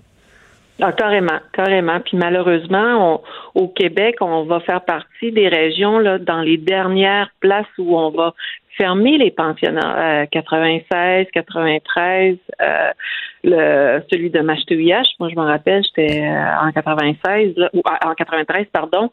Euh, donc, on a encore deux à trois générations vivantes de l'impact des écoles résidentielles ici même au Québec. Hmm. Euh, des enfants décédés, est-ce qu'on sait, euh, est-ce qu'on, comment dire, parce qu'il y en a qui ont dit qu'ils étaient aussi jeunes que trois ans, donc on se demande même si dans une école, ils n'étaient même pas encore d'âge scolaire. Euh, est-ce qu'ils sont décédés maltraités? Est-ce qu'ils ont juste été malades? Est-ce qu'ils sont décédés accidentellement? Qu'est-ce qu'on sait de, ce qui pourrait être les causes d'autant de décès? Ben pour avoir les détails plus précis, là, j'invite les gens, à, puis ça c'est sur Internet, là, sur euh, les sites là, de la Commission de vérité et réconciliation du gouvernement fédéral. Il y a un chapitre consacré juste pour ça, sur les enfants disparus et euh, on va à certains endroits expliquer maltraitance, malnutrition, euh, euh, abus. euh, sinon, il y a certaines prétentions que à force d'être maltraité, on va s'enlever la vie ou on va se sauver, mais on on finit par geler dehors, puis personne nous retrouve. Alors, il y a toutes sortes de, de- d'endroits, mais c'est plus dans ce rapport-là, si on veut, l'exactitude. Lors des décès, euh, corrigez-moi si je me trompe, mais on n'avertissait même pas les familles. C'est-à-dire qu'il n'y avait, ni sépulture, ni euh, hommage, ni euh, contact avec les familles. On se débarrassait du corps. là. Pour ça qu'on les, on retrouve euh, cette espèce de fosse avec plus de 200 corps. Là, on parle des effets et de l'impact de l'ère des pensionnats au Canada, incluant notre belle région ici. Mais pensez aussi au-delà des pensionnats à partir des années 50, 60, 70, dans le système de santé québécois. Une fois que les religieux, bon, n'ont plus le pouvoir là, de nos systèmes, euh, l'État arrive, nos enfants tombent malades, ne reviennent plus à la maison. Et euh, Joliette, la Côte-Nord, euh, Montréal, il y a plein d'anciens hôpitaux là, euh, où là, avec l'enquête nationale sur les femmes et filles autochtones assassinées disparues, on va malheureusement démontrer que là aussi, des enfants malades ne reviennent plus. Mais plus jamais. Ne Et reviennent plus parce qu'on, parce qu'on les met en adoption ailleurs ou parce qu'ils décèdent? il y, a, il y a ça, il y a ça. Malheureusement, on va, on, on sait que des gens se retrouvent euh, aux États-Unis ou dans d'autres provinces. Vous voulez dire que l'enfant est malade, l'enfant est malade, on se rend compte, là, il vit, je sais pas, dans une réserve de la, de la- de la côte nord ou du nord québécois, on se rend compte qu'il y a besoin de, de soins de santé, de soins hospitaliers de haut niveau, on l'amène dans un hôpital, ce qui jusque-là est normal, mais les parents suivent pas jusqu'à l'hôpital et l'enfant, il l'aurait jamais ramené. Et voilà. Alors ça, c'est documenté et c'est pour ça qu'au Québec, on va se retrouver avec un projet de loi euh, 79. Et euh, là, les familles sont au cœur là, de ces débats-là importants. Ça, je trouve ça important de le dire. Donc, j'espère qu'on va trouver des réponses et surtout les causes et les circonstances des décès des enfants. Me dire où est enterré mon enfant, OK, mais me dire pourquoi moi, j'ai pas pu embarquer dans l'avion alors que ma voisine à Blanc-Sablon a pu vivre son deuil avec le- le- le- la cérémonie du deuil et ainsi de suite et enterrer son enfant dans la même hôpital pour la même maladie, mais pas moi. Ce sont des travaux. On dit que ça fait environ euh, autour de ce pensionnat autochtone à Kamloops, celui dont on parle aujourd'hui. On dit que ça fait 20 ans. On, on fait quand même des travaux sérieux, des efforts aujourd'hui, euh, m- même avant, parce que 20 ans, même avant l'arrivée de, de l'opération réconciliation du gouvernement Trudeau, il y a une volonté de, de comprendre l'histoire, euh, de, de- de démêler tout ça, de, voir la gravité de ce qui est arrivé euh, dans l'époque actuelle quand même. C'est exact. Puis je, vais, je vais être très personnelle dans ma réponse. Je pense que longtemps que j'aurais euh, abandonné le goût de vivre parce que on ne fait que poursuivre dans des luttes constantes comme celle-ci avec des drames, des traumatismes, tant personnels ou collectifs. Hein, je pense qu'on on le voit.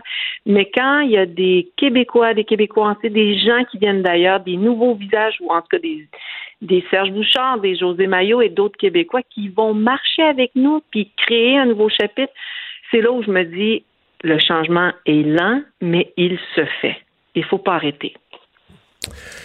Michel Audette, merci beaucoup d'avoir été avec nous. Je vous souhaite une belle fin de journée. Au revoir. Au revoir. On s'arrête pour la pause. La Banque Q est reconnue pour faire valoir vos avoirs sans vous les prendre. Mais quand vous pensez à votre premier compte bancaire, tu sais, dans le temps à l'école, vous faisiez vos dépôts avec vos scènes dans la petite enveloppe. là. Hmm, C'était bien beau.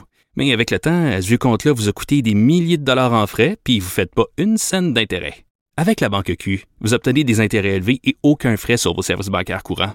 Autrement dit, ça fait pas mal plus de scènes dans votre enveloppe, ça.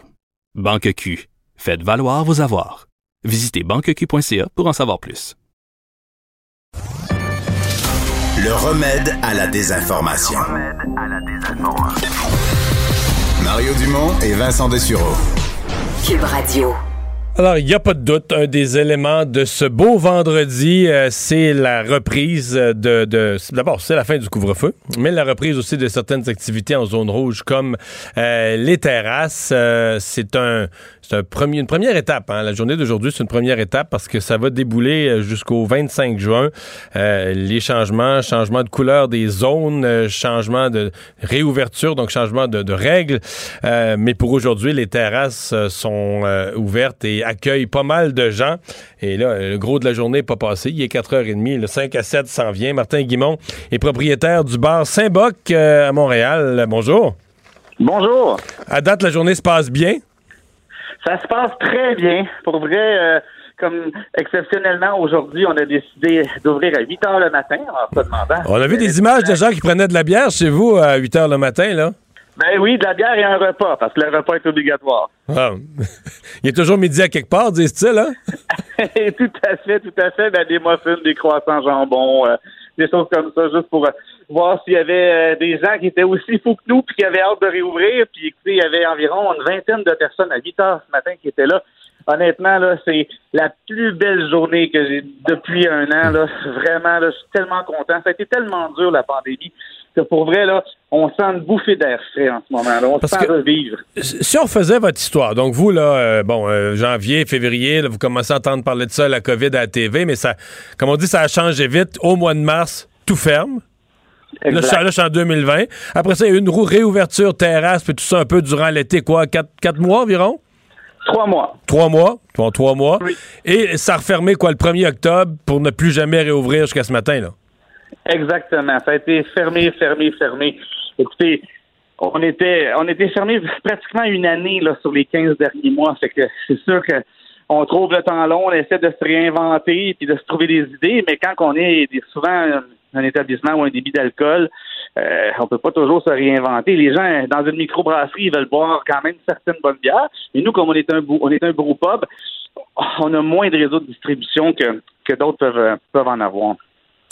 Bon, euh, la, la- la journée d'aujourd'hui, euh, parce que là, ce matin, je comprends qu'à 8 heures, c'était une fantaisie d'aller prendre un déjeuner dans une microbrasserie, mais euh, ce midi, c'était bon. Euh, là, le 5 à 7 s'en vient, c'est réservé à 100% Ben oui, c'est réservé à 100% et puis c'est on, regarde les gens qui sont qui veulent tellement venir sur notre terrasse, puis on les regarde en se disant oh mon dieu, je pourrais tellement avoir plus de place, mais bon, on comprend les restrictions sanitaires.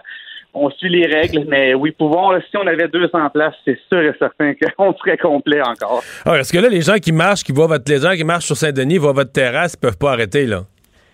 Ben en fait, on a le droit de prendre des réservations sur place. C'est-à-dire que si quelqu'un arrive et dit puis la terrasse est libre, puis dit est-ce que je pourrais avoir de la place, parfait, oui, vous voulez réserver pour deux personnes immédiatement, oui, donc parfait, on est capable de les accepter. C'est comme des réservations immédiates. Sauf que là, pour ce soir, est-ce qu'il en reste de la place à cette heure-ci? Ah, il en reste quelques-unes. Pour vrai, on vient d'ouvrir notre quatrième terrasse sur laquelle il y a environ huit places. Là. D'après moi, ça va pas prendre beaucoup de temps, puis euh, ça va se remplir.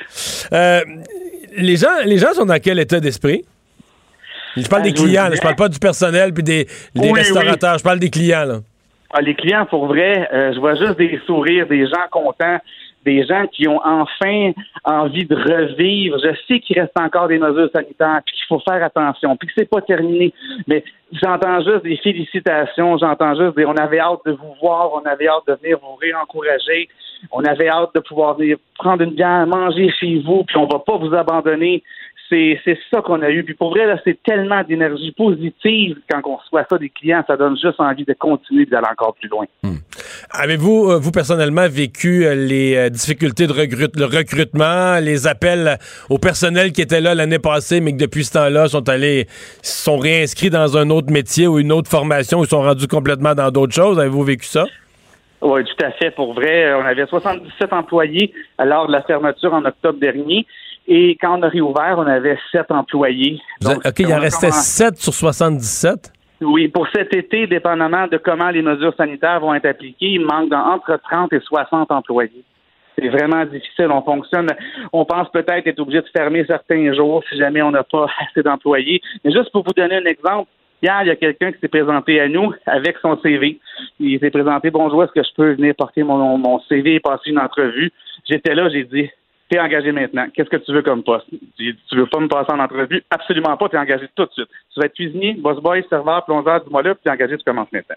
Donc, euh, On est là, là. c'est comme ça que ça se passe. On est rendu là, oui. Ouais. Euh, la, euh, vous êtes optimiste pour la, la- la saison? Euh, parce que là, bon, techniquement, euh, sur l'île de Montréal, le 7 juin, on devrait passer en zone orange pouvoir ouvrir à l'intérieur euh, aussi. Euh, vous avez l'impression que les clients vont être au... parce que ben, quand même, il y a, y a des contraintes. Il n'y aura pas de touristes étrangers. C'est une partie de la clientèle de, de moins. Certains craignent qu'il y ait une partie de la clientèle qui soit craintive de retourner dans les établissements ou qui, ou qui s'est tout simplement habitué à manger boire à la maison, là, qui s'est gâté à ça ou qui a perdu l'habitude de sortir. Mais vous pensez que les gens vont être là? Ben, je suis optimiste et réaliste. C'est-à-dire que je pense que les gens vont être là.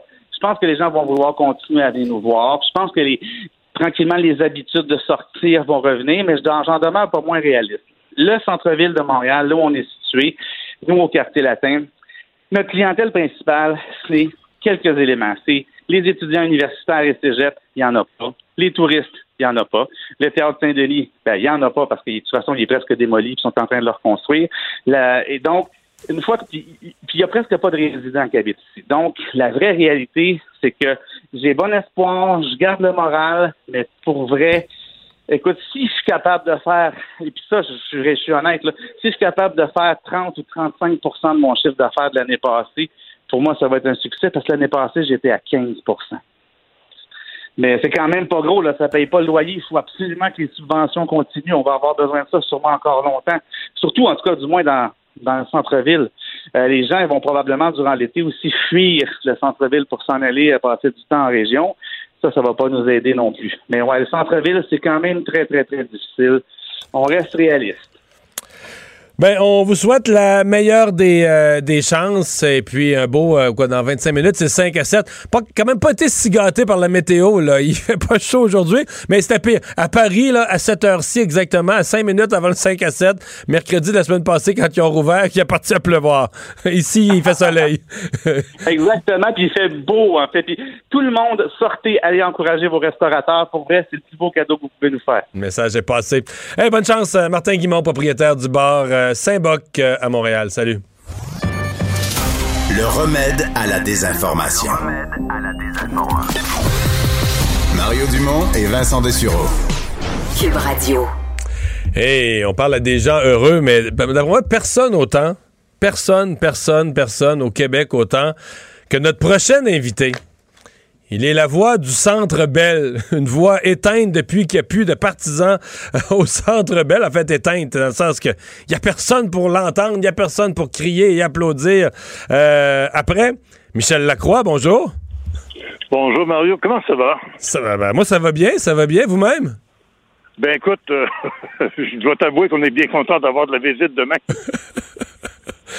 Euh, comment, comment on se sent à 24 heures de reprendre le collier avec du public qui va applaudir, crier par-dessus vous, là? Écoute, il y a j'ai reçu des tonnes et des tonnes de courriels et de messages parmi les plus farfelus et parmi lesquels il y en a un qui me demandait pourriez-vous annoncer les 2500 Individuellement. personnes qui vont être là? Les noms. oui. Bon, écoute, c'est sûr qu'on est enthousiaste. Euh, parce que, tu sais, qu'on le veuille ou non, euh, la foule, c'est un élément tellement important et euh, on en a parlé abondamment. On parle d'énergie, ben là, il va en avoir, enfin. Je ne suis pas obligé de dire, mesdames, messieurs, veuillez vous lever pour l'hymne national à quatre personnes ou les gens dans leur salon ou qui nous écoutent euh, à la radio. Bref, c'est- tellement important d'avoir des gens avec nous à cette occasion-là. 2500, ça va faire énormément de bien. Je pense que ça dépasse le cadre du hockey aussi. Hein. Les gens disent enfin, depuis le mois de mars 2020, il n'y a rien eu à se mettre sous la dent, là. Et puis, définitivement que... Il y, a- il y a une symbolique. là. Il y, a- il y a une symbolique, d'autant plus que le Canadien, on s'entend que c'est pas, pas banal là, dans notre euh, imaginaire collectif, dans notre vie collective, mais il y a une symbolique demain. Euh, d'autant plus que ça prenait une victoire, ça prenait la victoire d'hier pour que le match ait lieu, qui a été euh, gagné en prolongation par deux, euh, deux recrues. Il y a une grosse symbolique. Effectivement. Et euh, les gens euh, m'en ont parlé, les gens que j'ai croisés aujourd'hui, euh, deux jeunes joueurs, c'est absolument extraordinaire la façon dont ça s'est fait avec le sourire, le dénouement, tôt en période de, prolongation. Euh, on parle tout le temps d'espoir et on parle. euh, ça a été une saison, avouons-le, quand même en dents de scie. Ça n'a pas été nécessairement facile tout le temps. Eh bien là, définitivement que c'est un second souffle, un troisième souffle, un quatrième souffle que, que l'on doit donner euh, à l'équipe. On a bien hâte, effectivement, de- à ce match et euh, de, prouver la, la valeur, la vraie valeur de ce club-là euh, à nos amateurs. Ça, il n'y a fait aucun doute là-dessus. Là, on parle de l'impact du retour de l'équipe, mais vous l'avez vécu de l'intérieur. tu sais, c'est un amphithéâtre. Là. Quand on l'a construit euh, brique par brique, là, le but, c'est de mettre, on le construit pour mettre des milliers de personnes dedans. Et là, on l'opère vide. Bon, euh, quand même des joueurs sur la glace, puis on dit c'était ça, c'est l'activité essentielle qu'on voulait sauver, puis on la présentait à la télé. hein. Mais c'était quoi l'atmosphère pour les, la poignée de personnes que vous étiez éparpillées dans cette, ce gigantesque amphithéâtre? C'était quoi la- la- l'atmosphère? Écoute, c'était, euh, on essayait autant que faire se peut de, de mettre de, de, de l'enthousiasme là-dedans, de mettre un peu d'action, parce que tu sais qu'il y avait des bruits de foule. Oui, Euh, la personne on l'entendait. sonore, oui, était, était à, à mes côtés. Donc, on, on mettait la musique, on mettait les vidéos comme s'il y avait 22 000 spectateurs. Moi, j'ai annoncé euh, les, les buts comme s'il y avait 22 000 personnes dans le building. Sais, quand j'ai annoncé le premier but de Starr, quand j'ai annoncé le but de Caulfield, on a mis toute la gomme. C'est ce qu'il fallait faire. Mais c'est sûr que quand on, on quittait nos postes euh, entre les périodes et euh, qu'on on se retrouvait dans l'amphithéâtre, c'était vide, il n'y avait pas personne aux concessions. Euh, toutes les, si tu veux, toutes les, euh, les enseignes lumineuses étaient allumées, mais il n'y avait pas un chat, alors, sauf quelques techniciens de télé. Alors, c'était vraiment triste. Tu sais, c'est, je pense que dans l'ensemble, c'est, ce qu'on va retenir de ça, là. De la tristesse. Ouais, la tristesse Euh, du monde. 2500, euh, quoi, ça va être plein euh, demain à quoi? À, euh, peu près 10 un peu plus que 10, 15 de sa Ouais, capacité? ben, pas tout à fait, mais là, tu vois, euh, ils vont être redistribués dans certaines sections. Est-ce qu'on va les Euh, sentir? C'est ça ma question. Est-ce qu'on va les sentir? Est-ce que, est-ce que ça va avoir l'air quand même vide avec une poignée de monde ou on va sentir de la, de la présence humaine malgré le côté éparpillé? Moi, je, moi, je crois que oui. Euh, la télé va aussi jouer un rôle important là-dedans. Il est évident que il faut faire attention là, parce que tu sais, c'est en distanciation physique encore. Euh, le port du masque, il y a une foule de petits détails qu'il faut respecter malgré tout. On ne peut pas s'en aller au Centre Bell et dire que tout le monde va être assis dans euh, la section 108 coude à coude là. Ça fonctionnera pas comme ça. Et euh, les gens dans l'ensemble vont devoir se plier à ces exigences-là. Et euh, on n'a pas le choix que de faire respecter tout ça aussi. Les déplacements vont être limités à l'intérieur de l'amphithéâtre. Mais pour répondre à ta question, j'ai l'impression qu'ils vont être effectivement assez bruyants. Oui. Ils vont vouloir manifester. Ça, c'est sûr. Et ils vont vouloir se comporter comme 20 000, là. Et c'est quoi? On va les aider à le faire. Ah, OK. Hey, justement, pour les aider à le faire, là, avant de se quitter, euh, parce que là, euh, c'est le nouveau nom, la nouvelle vedette. Son nom n'a été prononcé qu'en absence de public. Mais là, j'espère que vous êtes prêts pour le demain. C'est sûr qu'il va compter un but. euh, Cole Caulfield, on prononce ça comment, là, quand on veut faire lever la foule? Ben, écoute, je l'ai annoncé à quelques occasions. Déjà, son premier dans la Ligue nationale, c'était Cole Caulfield. Michel Lacroix, Avec merci d'avoir été là. On espère vraiment entendre ça demain soir. Hey Mario, au plaisir. Bonjour à tout le monde. Oui, salut. La Banque Q est reconnue pour faire valoir vos avoirs sans vous les prendre. Mais quand vous pensez à votre premier compte bancaire, tu sais, dans le temps à l'école, vous faisiez vos dépôts avec vos scènes dans la petite enveloppe. là. Hmm, C'était bien beau. Mais avec le temps, à ce vieux compte-là vous a coûté des milliers de dollars en frais, puis vous ne faites pas une scène d'intérêt. Avec la Banque Q, vous obtenez des intérêts élevés et aucun frais sur vos services bancaires courants. Autrement dit, ça fait pas mal plus de scènes dans votre enveloppe, ça. Banque Q. Faites valoir vos avoirs. Visitez banqueq.ca pour en savoir plus. Mario Dumont, un vent d'air frais. Pas étonnant que la politique soit sa deuxième nature. Vous écoutez Mario Dumont et Vincent Dessureau. Alors, c'est journée de retour sur les terrasses. Euh, le premier ministre, M. Legault, on a vu les images en direct tout à l'heure à LCN. M. Legault qui s'est rendu sur une terrasse. Selon mon œil, c'est sur la chic rue Laurier à Montréal que le premier ministre est allé euh, euh, prendre un verre ou manger une bouchée. Mais un autre qui est sur une terrasse, c'est notre collaborateur, Richard Martineau. Salut, Richard. Hey, salut. Premièrement, je t'avertis, Mario. Tu connais les recettes pompettes d'Éric Salvaille? Oui. Là, c'est la chronique pompette. Ah, parce que t'es sur une terrasse, t'es pas arrivé il y a cinq minutes, là. Non, non, je suis arrivé à 3 heures et pour prendre un verre, je retournais chez moi et là, Sophie, ma blonde, me dit Ben non, reste là, tu fais ta chronique. Ben de oui, ben oui, je comprends bien. Donc, entre 3 heures et 5 heures moins quart, il y a presque 2 heures qui se déroulent. Et si tu veux garder ta place à la table, eh bien, il faut que tu consommes quand même. Richard, niaise-nous euh, pas, niaise-nous pas. T'as pas besoin d'être forcé pour consommer. Euh, avant 5 heures, oui. Avant Ah, 5 ok, heures, ok. religion. Après, on Ah, verra. bon, bon, bon, bon, bon. Eh, mais là, parle-nous l'atmosphère, qu'est-ce qui se passe, comment est-ce qu'il y a le monde? euh? Écoute, euh, c'est juste si les gens s'embrassent pas, je te jure, là, les gens sourient. Écoute, ça fait sept mois quand même. Sept mois qu'on n'a pas vécu ça. À Québec, ils ont eu un break. Quand ils ont eu un break de trois semaines, où ils ont pu ouvrir. Donc, euh, eux, ça ne sera pas vraiment nouveau quand ils vont ouvrir, mais, mais aujourd'hui, c'était vraiment...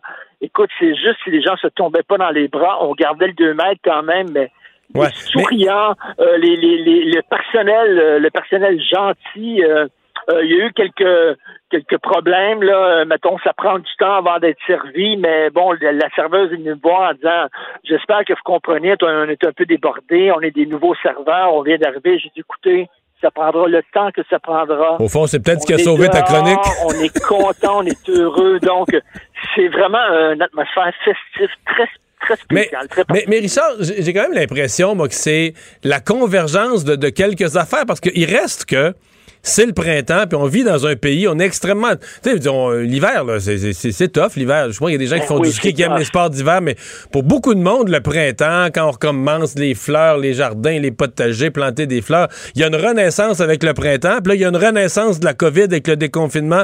J'ai l'impression que c'est comme si toutes ces renaissances-là arrivent ensemble. Euh, Tu sais, il y a vraiment quelque chose de, de, de- de profond en termes de, de Ben, retour à la vie. raison, là. Parce que le, le printemps au Québec, c'est très particulier. hein. On, on est l'endroit euh, au monde où les, la plus grande amplitude euh, entre euh, l'hiver très très froid, l'été très très chaud, presque tropical. Donc, quand, arrive le printemps au Québec, c'est déjà particulier. Mais là, effectivement, il y a, il y a quelque chose d'autre. Mais d'où d'où d'où la difficulté du message du gouvernement? Parce que là, écoute, là, je te jure, là. porter le masque, respecter le 2 mètres, respecter les consignes qu'il faut respecter, c'est assez difficile. Et demain, j'écris dans ma chronique, Mario, tu sais, quand tu prends l'avion puis t'atterris, là, Euh, l'avion, l'avion va très, très vite en atterrissant. L'avion au vol, là, en vitesse de croisière, c'est 900 km heure, mais quand l'avion atterrit, c'est 250 km heure. Et en même temps, il y a les euh, rétro, euh, les, les, les, moteurs qui, qui freinent. Fait que tu comme un mouvement quand tu atterris en avion où tu vas très vite et en même temps, il y a comme un moteur qui va en sens inverse et qui freine. Et donc, tu es comme pogné dans deux mouvements. Et je, je me sens exactement comme ça, comme un avion qui atterrit. C'est-à-dire, d'un côté, on déconfine, on ouvre les terrasses, les restos, les amis, pas de couvre-feu et tout ça, mais d'un autre côté, on te demande de freiner tes ardeurs, d'y aller tranquillement et de Ben, mettre le pied sur le frein. ben, c'est parce que le déconfinement, Un pied sur ouais. un pied sur le frein, c'est pas évident. Ouais, mais c'est parce que le déconfinement, Richard, il est en sept étapes jusqu'au 25 juin. Et euh, on voudrait bien les avoir toutes les étapes et on sait très bien que si ça se met à déraper, euh, que des éclosions majeures apparaissent à gauche et à droite, euh, la conséquence, ça va être qu'on va potentiellement retarder là, certains, certains éléments, repousser certaines dates. Et ça, on n'a vraiment pas le goût. On n'a pas le goût, mais tu sais, c'est tough en maudit, là. Mais vraiment, là, c'est comme un- on nous demande d'avoir, d'y aller profiter de l'été, ayez du fun et tout ça. Et en même temps, tout en gardant derrière ta tête le, le pied sur le frein, c'est, c'est, c'est, c'est vraiment pas évident. Et ça, ça va être très difficile. Il faut que les gens comprennent que la seule porte de sortie, c'est la vaccination. Et plus on va se faire vacciner, plus vite on va se faire vacciner. Et les deux vaccins, plus vite on va pouvoir déconfiner. Et moi, ce que je crains, c'est que les gens disent, ben là, c'est derrière nous. Un vaccin, ça va être assez. Pas besoin du deuxième. Euh, et le, le message du gouvernement va falloir qu'il soit très, très compris des gens. Ce qui est pas, euh, ce qui est, ce qui est pas évident. Mais, euh, Mais c'est parce qu'on et demande en- au gouvernement d'être clair, mais comment dire? On dirait que d'une certaine façon, des fois, c'est plus facile d'être clair quand tu imposes des règles. Quand tu les relâches, euh, quand tu les relâches, là, les gens, euh, l'oreille humaine a le goût de comprendre là, que, ben là, ils nous laissent tranquilles, puis on va recommencer nos affaires, puis on va recommencer. Tu sais, c'est le naturel, là, c'est le naturel de vivre, de sortir, etc. Et dès que le gouvernement donne de, donne de la permission, ben, le naturel, c'est de vouloir reprendre toute sa liberté. hein. Euh, tout à fait, tout à fait. Excuse-moi, on vient de me servir un petit verre de vin. Bon. Oui. Pour après, la Oui, non, chronique. mais- mais Pour après. ça, pour après. Ben oui. T'ouvres un peu, t'ouvres un peu la porte, puis là, c'est comme les gens se ruent dans la porte. Et en même temps, quand tu déconfines, t'as pas le droit, t'as pas envie de te rappeler ce que tu as vécu. Pour toi, c'est la libération. Et, euh, et, et, tu sais, et soudainement, on dit non, mais c'est comme, euh, je reviens à ta, ta métaphore du printemps. On dit c'est le fun, mais garde ton manteau d'hiver. Ou garde tes bottes de, garde, garde tes bottes Hmm. Mais là, de- les, les gens, les sont pas habillés comment? là. Ouais, les gens sont habillés comment sur la terrasse? là? Ils l'ont gardé leur manteau? Non, non, pas en tout. C'est hyper été, là. C'est Ah oui? très, très, très été, là. Et euh, et il y a beaucoup, beaucoup, beaucoup de gens. La rue est barrée. Euh, J'ai rencontré des, des, des journalistes. Il y avait des gens de l'LCN tantôt aussi. J'ai rencontré des députés, des anciens députés. Gros sourire. Mais là, t'es pas, pas sur la, t'es pas sur la très chic rue Laurier comme ton premier ministre, là. Suis plus haut. Je suis sur la très chic rue Bernard. Oh, elle, a- elle a encore plus chic. Oh, boba, elle a encore plus chic, rue Bernard. Plus intellectuel, plus intellectuel, plus recherché. Là, tu sais, les gens se promènent avec un foulard. Ben, en fait, habillé comme moi aujourd'hui, j'ai un veston et un foulard dans le cou. Tu retournes-tu au voir? Non, je, je- C'est pas ça que tu nous je- annonces, là. donner l'impression que je suis à Paris quelque part dans un Ah, ok, ok, ok, je comprends. rue à Paris. Puis tu sais que je veux voyager comme toi. Toi aussi, tu as tout ouvert. Tu as gardé toutes tes options ouvertes. Et tu as vu qu'il y a un comité indépendant qui dit il faut arrêter avec euh, la quarantaine et tout ça, mais Trudeau, ça a l'air qu'il veut rien savoir. Ben, c'est-à-dire que moi, je suis pas con- Moi, je, pense qu'il faut mettre des règles qui nous permettent de voyager, mais je pense pas qu'on peut enlever la quarantaine. Je trouvais que c'était un peu léger leur affaire, comme si il n'y a pas de passeport vaccinal, il n'y a pas de processus pour différencier. Moi, si quelqu'un arrive de l'autre bout du monde, puis je sais pas par quel pays il est passé, puis il débarque chez nous, euh, puis qui est pas vacciné, je m'excuse là, je veux, dire, je veux pas qu'il nous ramène un variant qu'on connaît pas ou le variant indien, mais il y a comme euh, il y a comme une réflexion qui est, qui est- qui est incomplète à mon humble avis. Autant moi je veux effectivement qu'on fixe des règles pour les gens complètement vaccinés pour voyager, autant j'ai trouvé que ce comité-là avait la, la proposition un peu légère, la proposition un peu, euh, un Ouais, surtout, incomplète. sais, ils disent euh, on devrait faire comme aux États-Unis, c'est-à-dire vérifier la vaccination des gens. Et écoute, là, la vaccination, c'est euh, tu l'as reçu, toi, j'imagine, pour ton premier vaccin, ça apparaît sur ton Ouais. sur ton cellulaire. N'importe quel euh, WizKid peut euh, en faire un faux, là. Sais, ouais, potentiellement. N'importe qui peut faire un faux sur ton cellulaire. Et, euh, écoute, et en terminant, le, Le député William Amos, parle-moi de lui. Qu'est-ce que tu penses de sa, son tome 2? Euh, euh, je- Il y a un gag que je ne peux pas raconter au téléphone. Je peux pas te raconter en chronique en ondes parce que c'est un gag un peu trop salé, OK? Mais peut-être les gens, les gens le connaissent, donc je veux seulement dire, le gars qui va chasser l'ours, et à un moment donné, l'ours lui dit, tu viens pas ici juste pour la chasse. Je sais pas si tu connais ce gag-là. non, non, mais je l'imagine. Oui, donc. donc, euh, le député Amos, euh, est-ce qu'il est. Est-ce que c'est est-ce que c'est politique? Est-ce que c'est grave politiquement? Ou c'est juste un deuxième petit accident, là? Ben écoute, là, deux fois, là, je m'excuse, j'ai bien de la difficulté. Là, puis tu sais que selon, euh, c'est Bernard Drinville qui a sorti ça, selon des sources sûres, Bernard Drinville a dit que le gars aurait uriné dans une tasse. Oui, oui, c'est ça. devant, devant la caméra de ton ordinateur. Et, euh, et- écoute, euh, le gag du chasseur et de l'ours, c'est que le, le- le chasseur veut tuer l'ours et à chaque fois qu'il le rate, l'ours lui demande un, un petit service. Et après la troisième fois, l'ours dit au chasseur, ben coudon, tu viens pas ici juste pour chasser, toi. Et là, je me dis que monsieur, euh, monsieur Amos, euh, il ouvre pas sa caméra sur son ordinateur rien que pour faire des vidéoconférences. Là. Il est pas là rien que pour chasser, là. Il est là pour autre chose, là. Écoute, Ouais. c'est assez particulier. Tu peux avoir une gaffe une fois, mais deux fois. Et d'ailleurs, il a dit qu'il allait demander de l'aide. Alors, soit qu'il va demander de l'aide parce qu'il a de la difficulté avec sa caméra de son ordinateur, donc c'est C'est de technologique. c'est-tu de l'aide informatique ou de l'aide psychologique? C'est ça. C'est ça. C'est ça soit lorsqu'il voit une caméra sur un ordinateur, il ne peut s'empêcher de, de s'exposer à tout le monde. Donc, euh, écoute, pauvre bonhomme quand même, il est, il est marié, il a des enfants. Je pense qu'il y y y a un sérieux problème, là, malheureusement pour lui. Ouais. Euh, dernière question. Euh, La, la dernière fois, quand même, son caucus l'a appuyé. puis on, a, on a ramené l'histoire à, à lui donner un statut de victime. Là. Victime que quelqu'un avait pris une photo de ça, victime que c'est pas drôle de vivre ça. Oui, et, oui. et le public avait quand même, euh, je pense, pas mal avalé ça, acheté ça. C'est une méchante gaffe, mais il, était devenu victime. On peut-tu la faire deux fois, celle-là?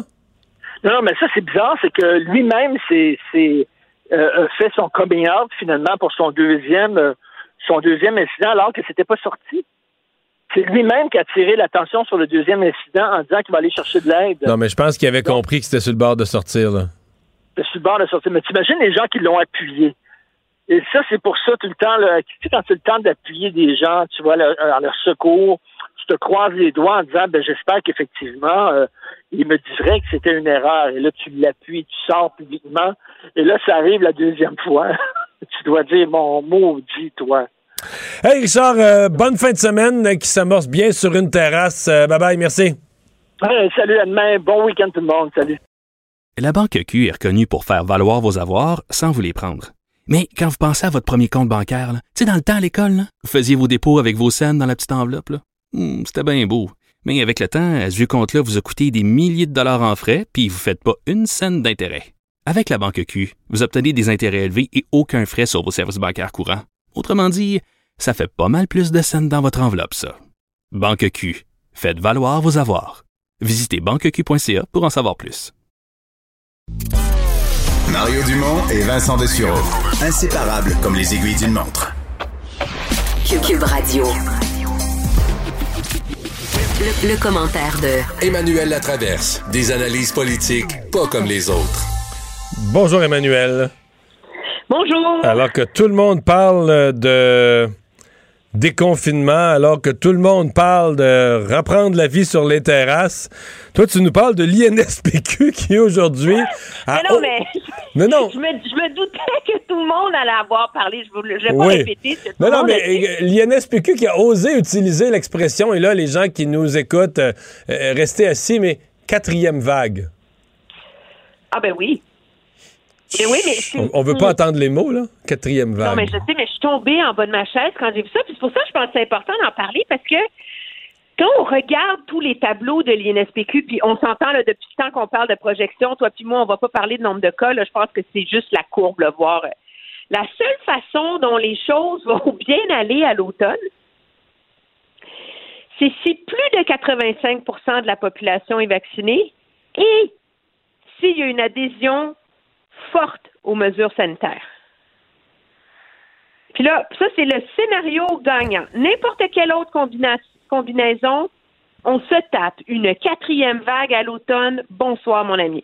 Alors, s'il y a juste 71, 70% de la population qui est vaccinée, même avec une adhésion forte, les cas vont monter au mois de juillet, ils vont rebaisser en août, puis ça va repartir au mois de septembre. Puis s'il n'y a pas une adhésion forte aux mesures sanitaires, puis qu'on se fie juste à la vaccination, même chose.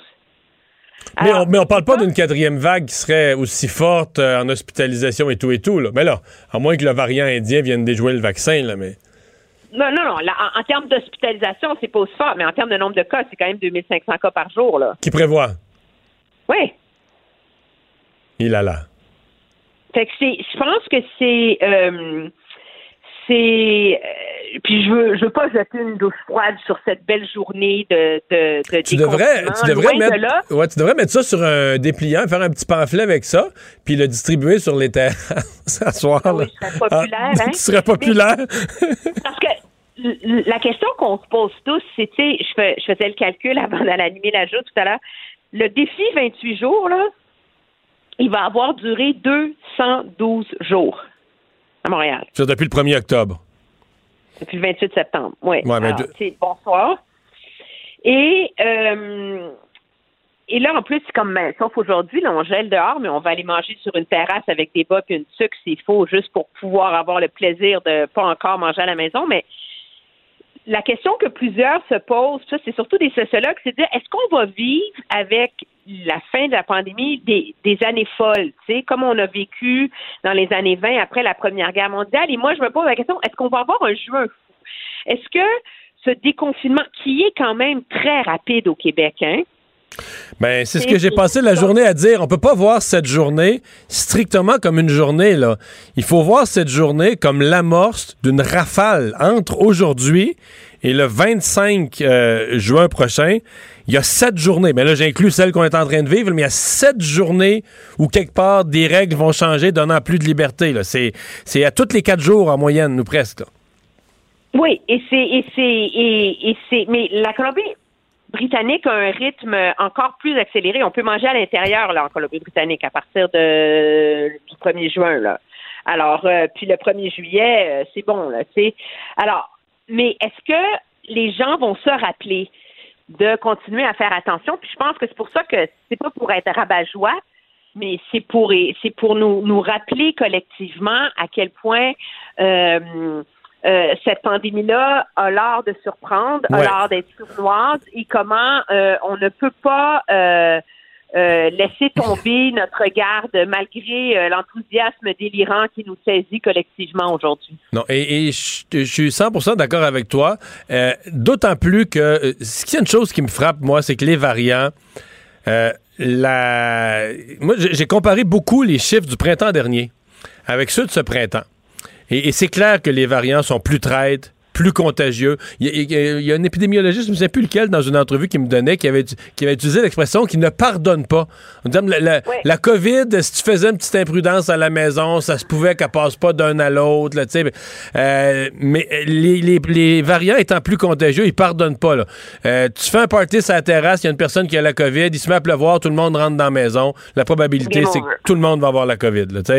Euh, donc, euh, je dis ça pas.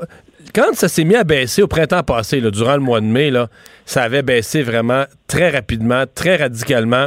Et il n'y avait comme pas d'exception, là. Il n'y avait pas de région. Alors que présentement, euh, oui, ça baisse globalement. Bon, bravo, tant mieux. Mais, euh, tu sais, chez nous, euh, dans le coin de Rivière-du-Loup, là, pendant que ça baissait ailleurs, pouf, en l'espace de quelques jours, sont passés de presque pas de cas à une méga éclosion. Au Manitoba, présentement. Terre-Neuve, avait Manitoba. il y a une éclosion en ce moment de 46 personnes. Donc, la moitié des cas à Terre-Neuve en ce moment sont dus à une seule éclosion du variant indien. Alors, ça en dit long, hein? Fait que ça en dit long sur le fait que, mettons, présentement, là, tout le monde est content des confinements, mais il pourrait avoir un gros party dans les cantons de l'Est, puis toute la région des cantons de l'Est se retrouve. Je, je nomme cette région-là au hasard, je la pige dans un sac, mais de toute cette région-là pourrait se retrouver sur la voie d'évitement à dire, ah ben là, le reste du Québec se déconfine, mais vous, on peut plus, là. Vous, tout est arrêté, vous restez en rouge ou en, ou en orange pendant euh, jusqu'au... Et, et ça, j'espère que les gens en sont conscients que euh, les méga rassemblements, les gros événements, tout ce qui est super propagateur, le mot est maintenant célèbre, tout ce qui est super propagateur peut changer le cours des choses en très, très, très peu de temps. En un claquement de doigts, absolument. Puis je pense que pour amener à mon deuxième sujet, c'est ce qui explique l'immense prudence du gouvernement fédéral face aux questions de quarantaine et de frontières. Ouais, bon, par- parlons-en de ce comité euh, qui fait une recommandation. Je vais te donner mon, mon sentiment général. Qui fait une recommandation sur un sujet qui doit être abordé, là, avec le, la vaccination et la baisse du nombre de cas. Qu'est-ce qu'on va faire avec les voyageurs? Mais j'ai trouvé que c'était un petit peu léger, un petit peu superficiel la façon dont il présentait ça, là, que ça manquait de. Ça manquait de Ben, pas, moi, prudence. je, moi, je l'ai lu. Je pense que l'en- l'enjeu sur la quarantaine dans les hôtels, c'est de dire que vraiment, elle est mal gérée, mais c'est un, c'est un enjeu de rapport qualité-prix. À la quantité de ressources que ça exige, est-ce qu'on en a pour notre argent? Et la réponse est non. Numéro un.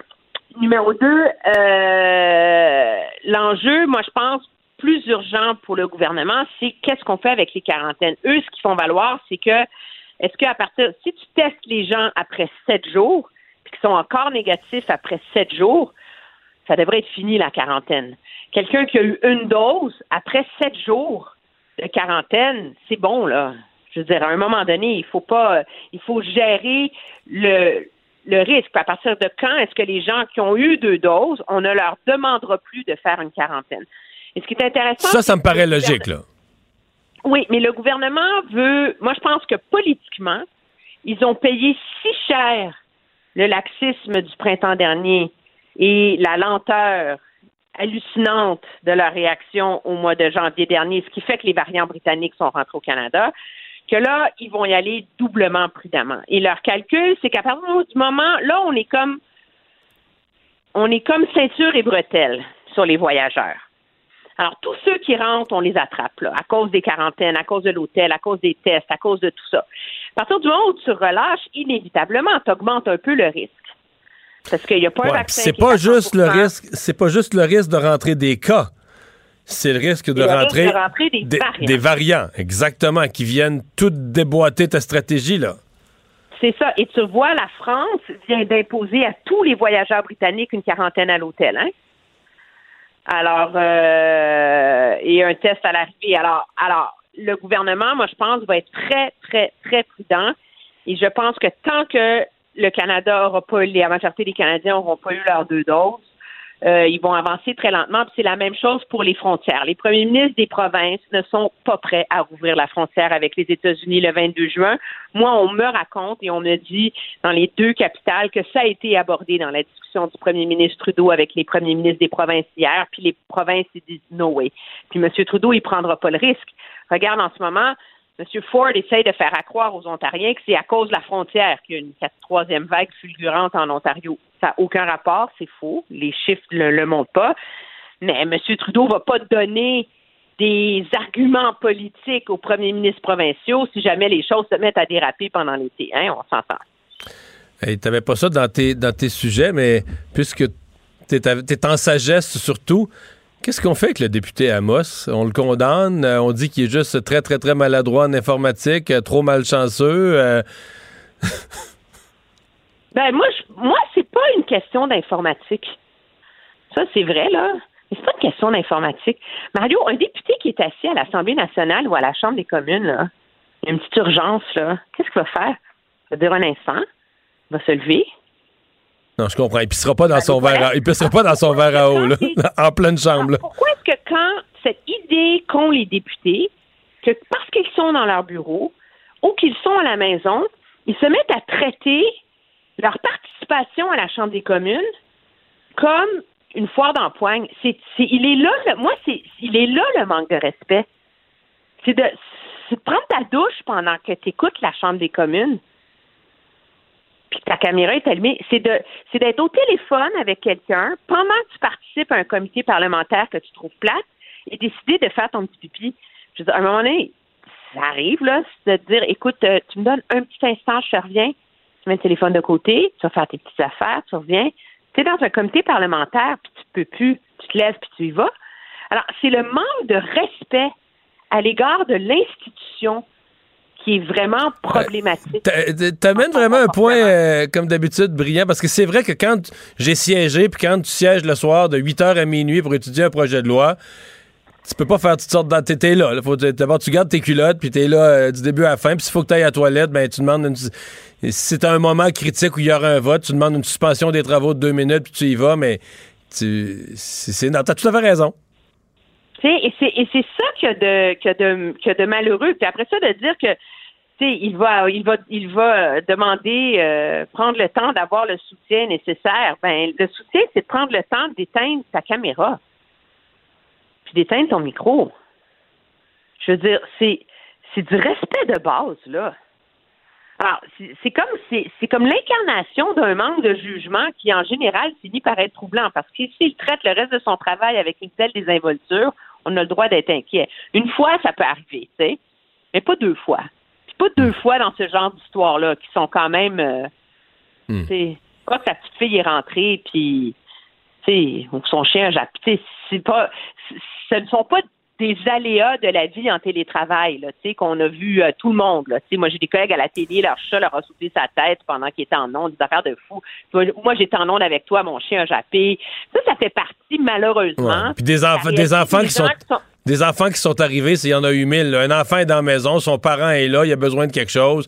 Je veux dire, il rentre dans la pièce, puis euh, il- il- ça, c'est inévitable. Mais ouais. Non, tu- Même un enfant ne le fait pas deux fois. Sais, moi, ma fille, elle a 10 ans, elle a réussi à jamais rentrer dans la chambre pendant que je, que je fais mes directs.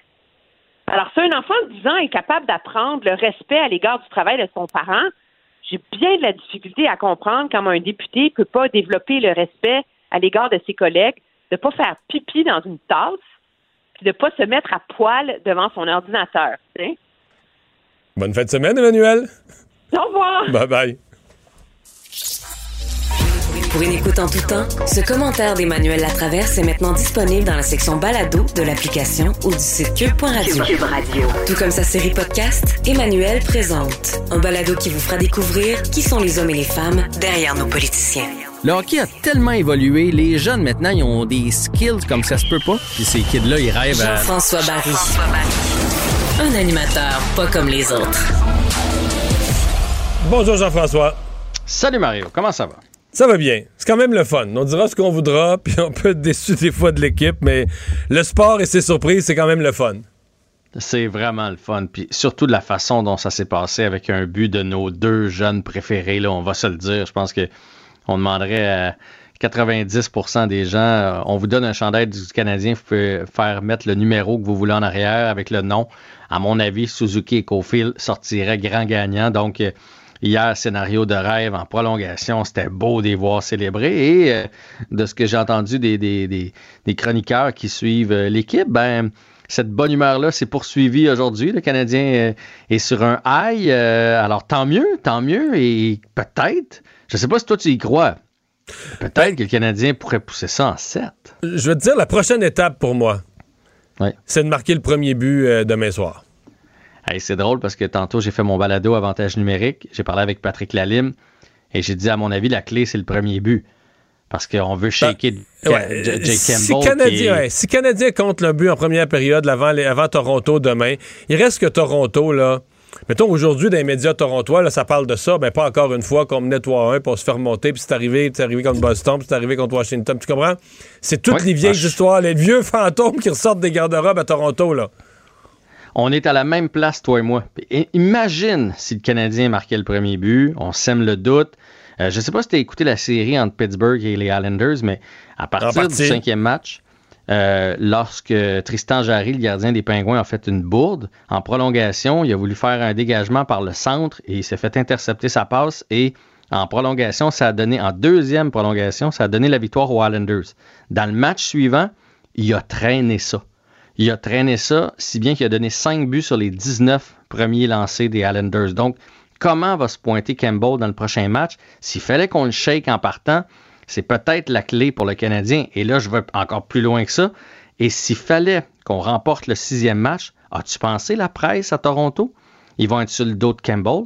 Ils vont être sur le dos de Matthews parce que veut, veut pas, on n'en parlait pas jusqu'à maintenant pas. parce que les Leafs gagnaient, mais il, il ne livre pas pour l'instant. Marner est un petit peu meilleur, mais il réussit quand même pas à accumuler des points. Et là, donc, la pression va être sur eux autres. Et même dans l'organisation, il y en a qui vont se dire, bon, on fait quoi pour le septième match? Campbell ou Anderson? La question va se poser. là. Anderson, c'est supposé être le gardien numéro un. Il a été blessé. Campbell est arrivé. Puis là, depuis qu'il est arrivé, il, il est très bon. Mais dans un septième match, il ferait quoi? Fait que, Mais l'autre n'a pas, pas gardé buts, ça fait un méchant bout, là. Mais je sais, mais imagine, imagine c'est, c'est Carey Price puis, euh, puis euh, Jake Evans, euh, Jake Allen, puis que là c'est Allen devant le filet. Le, Carey avait- aurait beau ne pas avoir gardé les buts pendant un bon bout de temps, ça demeure ton numéro un. Mais là ça c'est le scénario de rêve. Puis là on parle des Leafs, mais parlons du Canadien. là. On va se le dire, à chaque fois que le Canadien on les a pensés morts cette année. Ils nous ont surpris avec une victoire. Je sais pas combien de fois on en a À chaque fois, de à chaque fois qu'on les pensait ressuscités et repartis du bon pied, ils se faisaient blanchir. Ben, c'est là où je m'en allais. À chaque fois qu'on a pensé que le Canadien était reparti, qu'on avait trouvé un momentum, une nouvelle façon de jouer, que, oh, je pense que oui, là, ça, y est, il, il, il. D'ailleurs, ça fait je sais pas combien de temps qu'on n'a pas euh, gagné deux matchs de suite. Fait que, est-ce que le Canadien va être capable de répéter? Est-ce que le Canadien est vraiment sorti si fort en première période hier ou les livres sont tombés dans le panneau et nous ont regardé un petit peu de haut? Euh, Canadien, non, ben, je je peux pas enlever aux Canadiens. Ils sont sortis quand même. Ils sont pas sortis comme une équipe là, qui se pensait battue. et ils, ils ont provoqué leur but, les mises en échec pour aller chercher la rondelle. Ils ont. Je dis pas que Toronto a joué le match de sa vie, mais j'enlèverais pas le crédit aux Canadiens. Là. Ils sont sortis pour gagner. Et, et le Canadien eh, jouait sa vie, ce qui n'était pas le cas pour les Leafs. Donc, ils sont sortis plus forts. Mais là, dans le prochain match, les Maple Leafs, eux autres aussi, ils vont sentir qu'ils commencent à jouer leur vie. Fait qu'ils vont sortir plus fort. Fait que si les deux équipes sor- sortent fort, fortes, ben, on n'a pas le choix de donner quand même un, un Avantage, edge là, ouais. euh, aux Maple Leafs. Mais ça va être même- vraiment intéressant. même hier, là, on parle du début de match. Mettons quand c'était 3-0, là. Ouais. Mais je veux dire, Price, ça, ça répète 3-3. Là. Quand c'était 3, c'est- c'est- ça, ça a remonté 3-3 ensuite.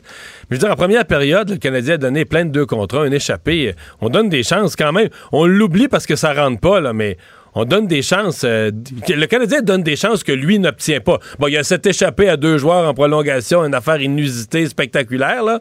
Mais sinon, euh, le Canadien donne à l'adversaire quand même euh, beaucoup de chances. Mais ça, c'est comme ça depuis des années. Puis c'est pas dans cette série-ci que ça va s'arrêter. OK, Les- on les Maple Leafs, de on toute façon, accepte ça. Ben, je veux dire, c'est pour ça qu'il y a 10 millions, le gars avec les grosses pads euh, par année. On veut qu'il fasse les gros arrêts. Il est fait présentement. On a une défensive coup-ci, coup-ça, donc on va continuer de donner des chances. Et les Maple Leafs sont très, très, très, très bons pour les provoquer, ces chances-là. Fait que peu importe où le Canadien va se rendre, on va donner des chances. Et peu, peu importe où les Maple Leafs vont se rendre, ils vont réussir à se créer de très belles chances de marquer. Fait que ça, ça pour moi, ça fait pas de doute. Après ça, l'autre intangible, est-ce que le fait d'avoir des spectateurs une première fois depuis plus d'un an, est-ce que ça va motiver les troupes? Hier, demain, là, ça va être. Ça va être bruyant au Centre Bell, même s'il y a juste 2500 personnes. ils vont être debout, puis il va y avoir du go abs go. Ça risque d'en stimuler un peu. Moi, ce que j'ai hâte de voir, c'est les gars qui, sont, qui ont décidé de venir jouer ici. Euh, Anderson, Toffoli, ils en ont parlé souvent, qui sont venus jouer à Montréal pour les fans. Est-ce que les autres, ça peut pas aller les, chercher en dedans un sentiment qu'ils n'ont pas vécu depuis longtemps, puis que ce soit eux autres qui transportent l'équipe demain, parce qu'ils sont plutôt tranquilles là, depuis le début de la série. Anderson a marqué sur euh, la première période du premier match. Depuis ce temps-là, Depuis il est tranquille. Toffoli, hier, euh, c'est quand même sa mise en échec là, qui a fait précipiter la passe que Caulfield a, a interceptée pour partir en échappée en prolongation. Là. Mais... Ah oui, oui, puis sur le D'ailleurs, parlons-en de ça. de- Parlons-en Oui. de ça. Moi, j'y ai vu là, du vrai instinct de hockey. C'est-à-dire que Caulfield a lu le jeu en une fraction de seconde, a regardé Galchenyuk, puis s'est dit, lui, là, il va envoyer une longue... Il, va, il est mal pris, il va envoyer une longue transversale par là, puis, puis il l'a coupé. Ouais. Mais ça, c'est... ça, c'est du talent et c'est de la confiance et c'est à la limite un peu rebelle. OK? Parce que il prend une chance en faisant ça. C'est vraiment un jeu à haut risque. Euh, Je pars par là parce que j'ai comme l'impression qu'il pourrait l'essayer, cette passe-là. S'il la fait pas, tu sors quand même du jeu parce que tu couvres plus personne. Il est entre deux joueurs puis la passe n'a pas eu lieu. Mais ça en prend de ça. Puis tu des fois, on parle du Canadien qui tue un peu le talent dans un système défensif. Il faut pas tuer ça. Tantôt, je reviens à Patrick Lalime, il m'a dit Cole Caulfield, il voit pas la game comme les autres. Il fait pas les choses comme les autres sa patinoire. On pourrait dire ça de, des plus grands, tu sais, puis là je dis pas que c'est un des plus grands de, de- de tous les temps, mais ils ont cette particularité. Non, mais sur ce jeu-là, là, lui, il s'est dit, à un moment donné, son ordinateur a computé plus vite que les autres. Il va, la passe va il va passer, il va essayer cette transversale-là, il va essayer cette grand passe-là, puis il l'a coupé, là. Mais met Armia à la même place, il fait pas le jeu. Parce qu'il veut aller se replier pour être en bonne position défensive. Il prend pas cette chance-là. Probablement qu'Armia Bantam le fait. Mais Armia, il a accepté, on dirait maintenant, de jouer dans le modèle de la Ligue nationale. Puis là, je dis Armia, je pourrais t'en nommer un paquet d'autres. Kofi, il a encore cet instinct-là, puis il joue par instinct. Et ça a rapporté hier. là. Et il faut pas, il faut jamais, jamais y enlever ça. C'est c'est ce qui a provoqué la victoire. Ça va coûter une fois de temps en temps une couverture défensive, mais c'est ça qui fait qu'un joueur est spécial. Mais quand ils sont partis les deux, là. ah! en dedans de nous autres, on se disait, mais ils peuvent pas moquer ça. Tu sais, ils peuvent pas moquer ça, ils peuvent pas moquer ça, sont deux, là. Le- lequel des deux va lancer? Puis quand il a passé à Caulfield, je suis convaincu que le gardien était sûr, il s'est dit, une recrue, c'est un tireur né, c'est un tireur d'élite. Il se fait passer. c'est- certain que Caulfield a déjoué le gardien complètement en lançant pas, en refaisant une passe, en retournant la passe, là. Ben même Caulfield le dit aujourd'hui. Il dit Je l'ai déjoué en prolongation l'autre fois qu'il a un lancé. J'ai cette réputation de, lance- de, de- shooter, de tireur. Euh, volontairement, il a fait une pause. Fait que tu sais, ça prouve-tu à quel point son ordinateur, il va vite, là? Il est en- à 2 contre 0 en prolongation, puis il a le temps de se dire Moi, il joue un tour. C'est incroyable. Lui, son 10 dur, il va. Hey, merci, bonne fin de semaine, bon match demain. Salut. Salut. Pour une écoute en tout temps, ce commentaire de Jean-François Barry est maintenant disponible dans la section balado de l'application et du site cube.radio. Tout comme sa série balado, Avantage numérique. Un magazine sportif qui aligne entrevues avec tous les acteurs du monde du sport. Cube Radio. Fans de sport, poursuivez la partie tous les soirs en semaine, 19h30, avec l'unique et coloré Jean-Charles Lajoie et son émission JC de TVA Sport diffusée sur Cube Radio et disponible en balado pour une écoute en tout temps sur l'application et le site cube.radio. La Banque Q est reconnue pour faire valoir vos avoirs sans vous les prendre. Mais quand vous pensez à votre premier compte bancaire, tu sais, dans le temps à l'école, vous faisiez vos dépôts avec vos scènes dans la petite enveloppe. Hmm, C'était bien beau. Mais avec le temps, ce vieux compte-là vous a coûté des milliers de dollars en frais, puis vous ne faites pas une scène d'intérêt. Avec la Banque Q, vous obtenez des intérêts élevés et aucun frais sur vos services bancaires courants. Autrement dit, ça fait pas mal plus de scènes dans votre enveloppe, ça. Banque Q. Faites valoir vos avoirs. Visitez banqueq.ca pour en savoir plus. Mario Dumont et Vincent Dessureau. Un duo aussi populaire que Batman et Robin. Cube Radio. Bonsoir Mario. Bonsoir. C'est euh, carrément émouvant, hein, ce déconfinement là, très sérieux qui commence. Là. Mais C'est c'est le premier jour d'un d'un processus quand même d'un mois. Mais il faut faire en sorte de ne pas être arrêté en chemin. hein. La dernière chose que je voudrais, c'est d'être le casseux de party. C'est tellement beau ce qu'on voit. Mais effectivement, on peut pas voir cette journée comme prise isolément. C'est, il faut vraiment penser que s'amorce aujourd'hui, euh, j'utilise l'expression, une rafale là, de, de, de, de changements. Euh, d'ici le 25 juin, si je me trompe pas, c'est sept dates différentes où, euh, bon, dès ce lundi, là, dans trois jours, il y a des régions qui vont passer en zone orange. Sept jours plus tard, ce sera d'autres régions, par exemple Québec, Montréal et Laval, pardon, vont passer en zone orange à leur tour. Après ça, ben, ça va être l'ouverture des bars, quatre jours plus tard, le 11 juin. Tu sais, ça va vite.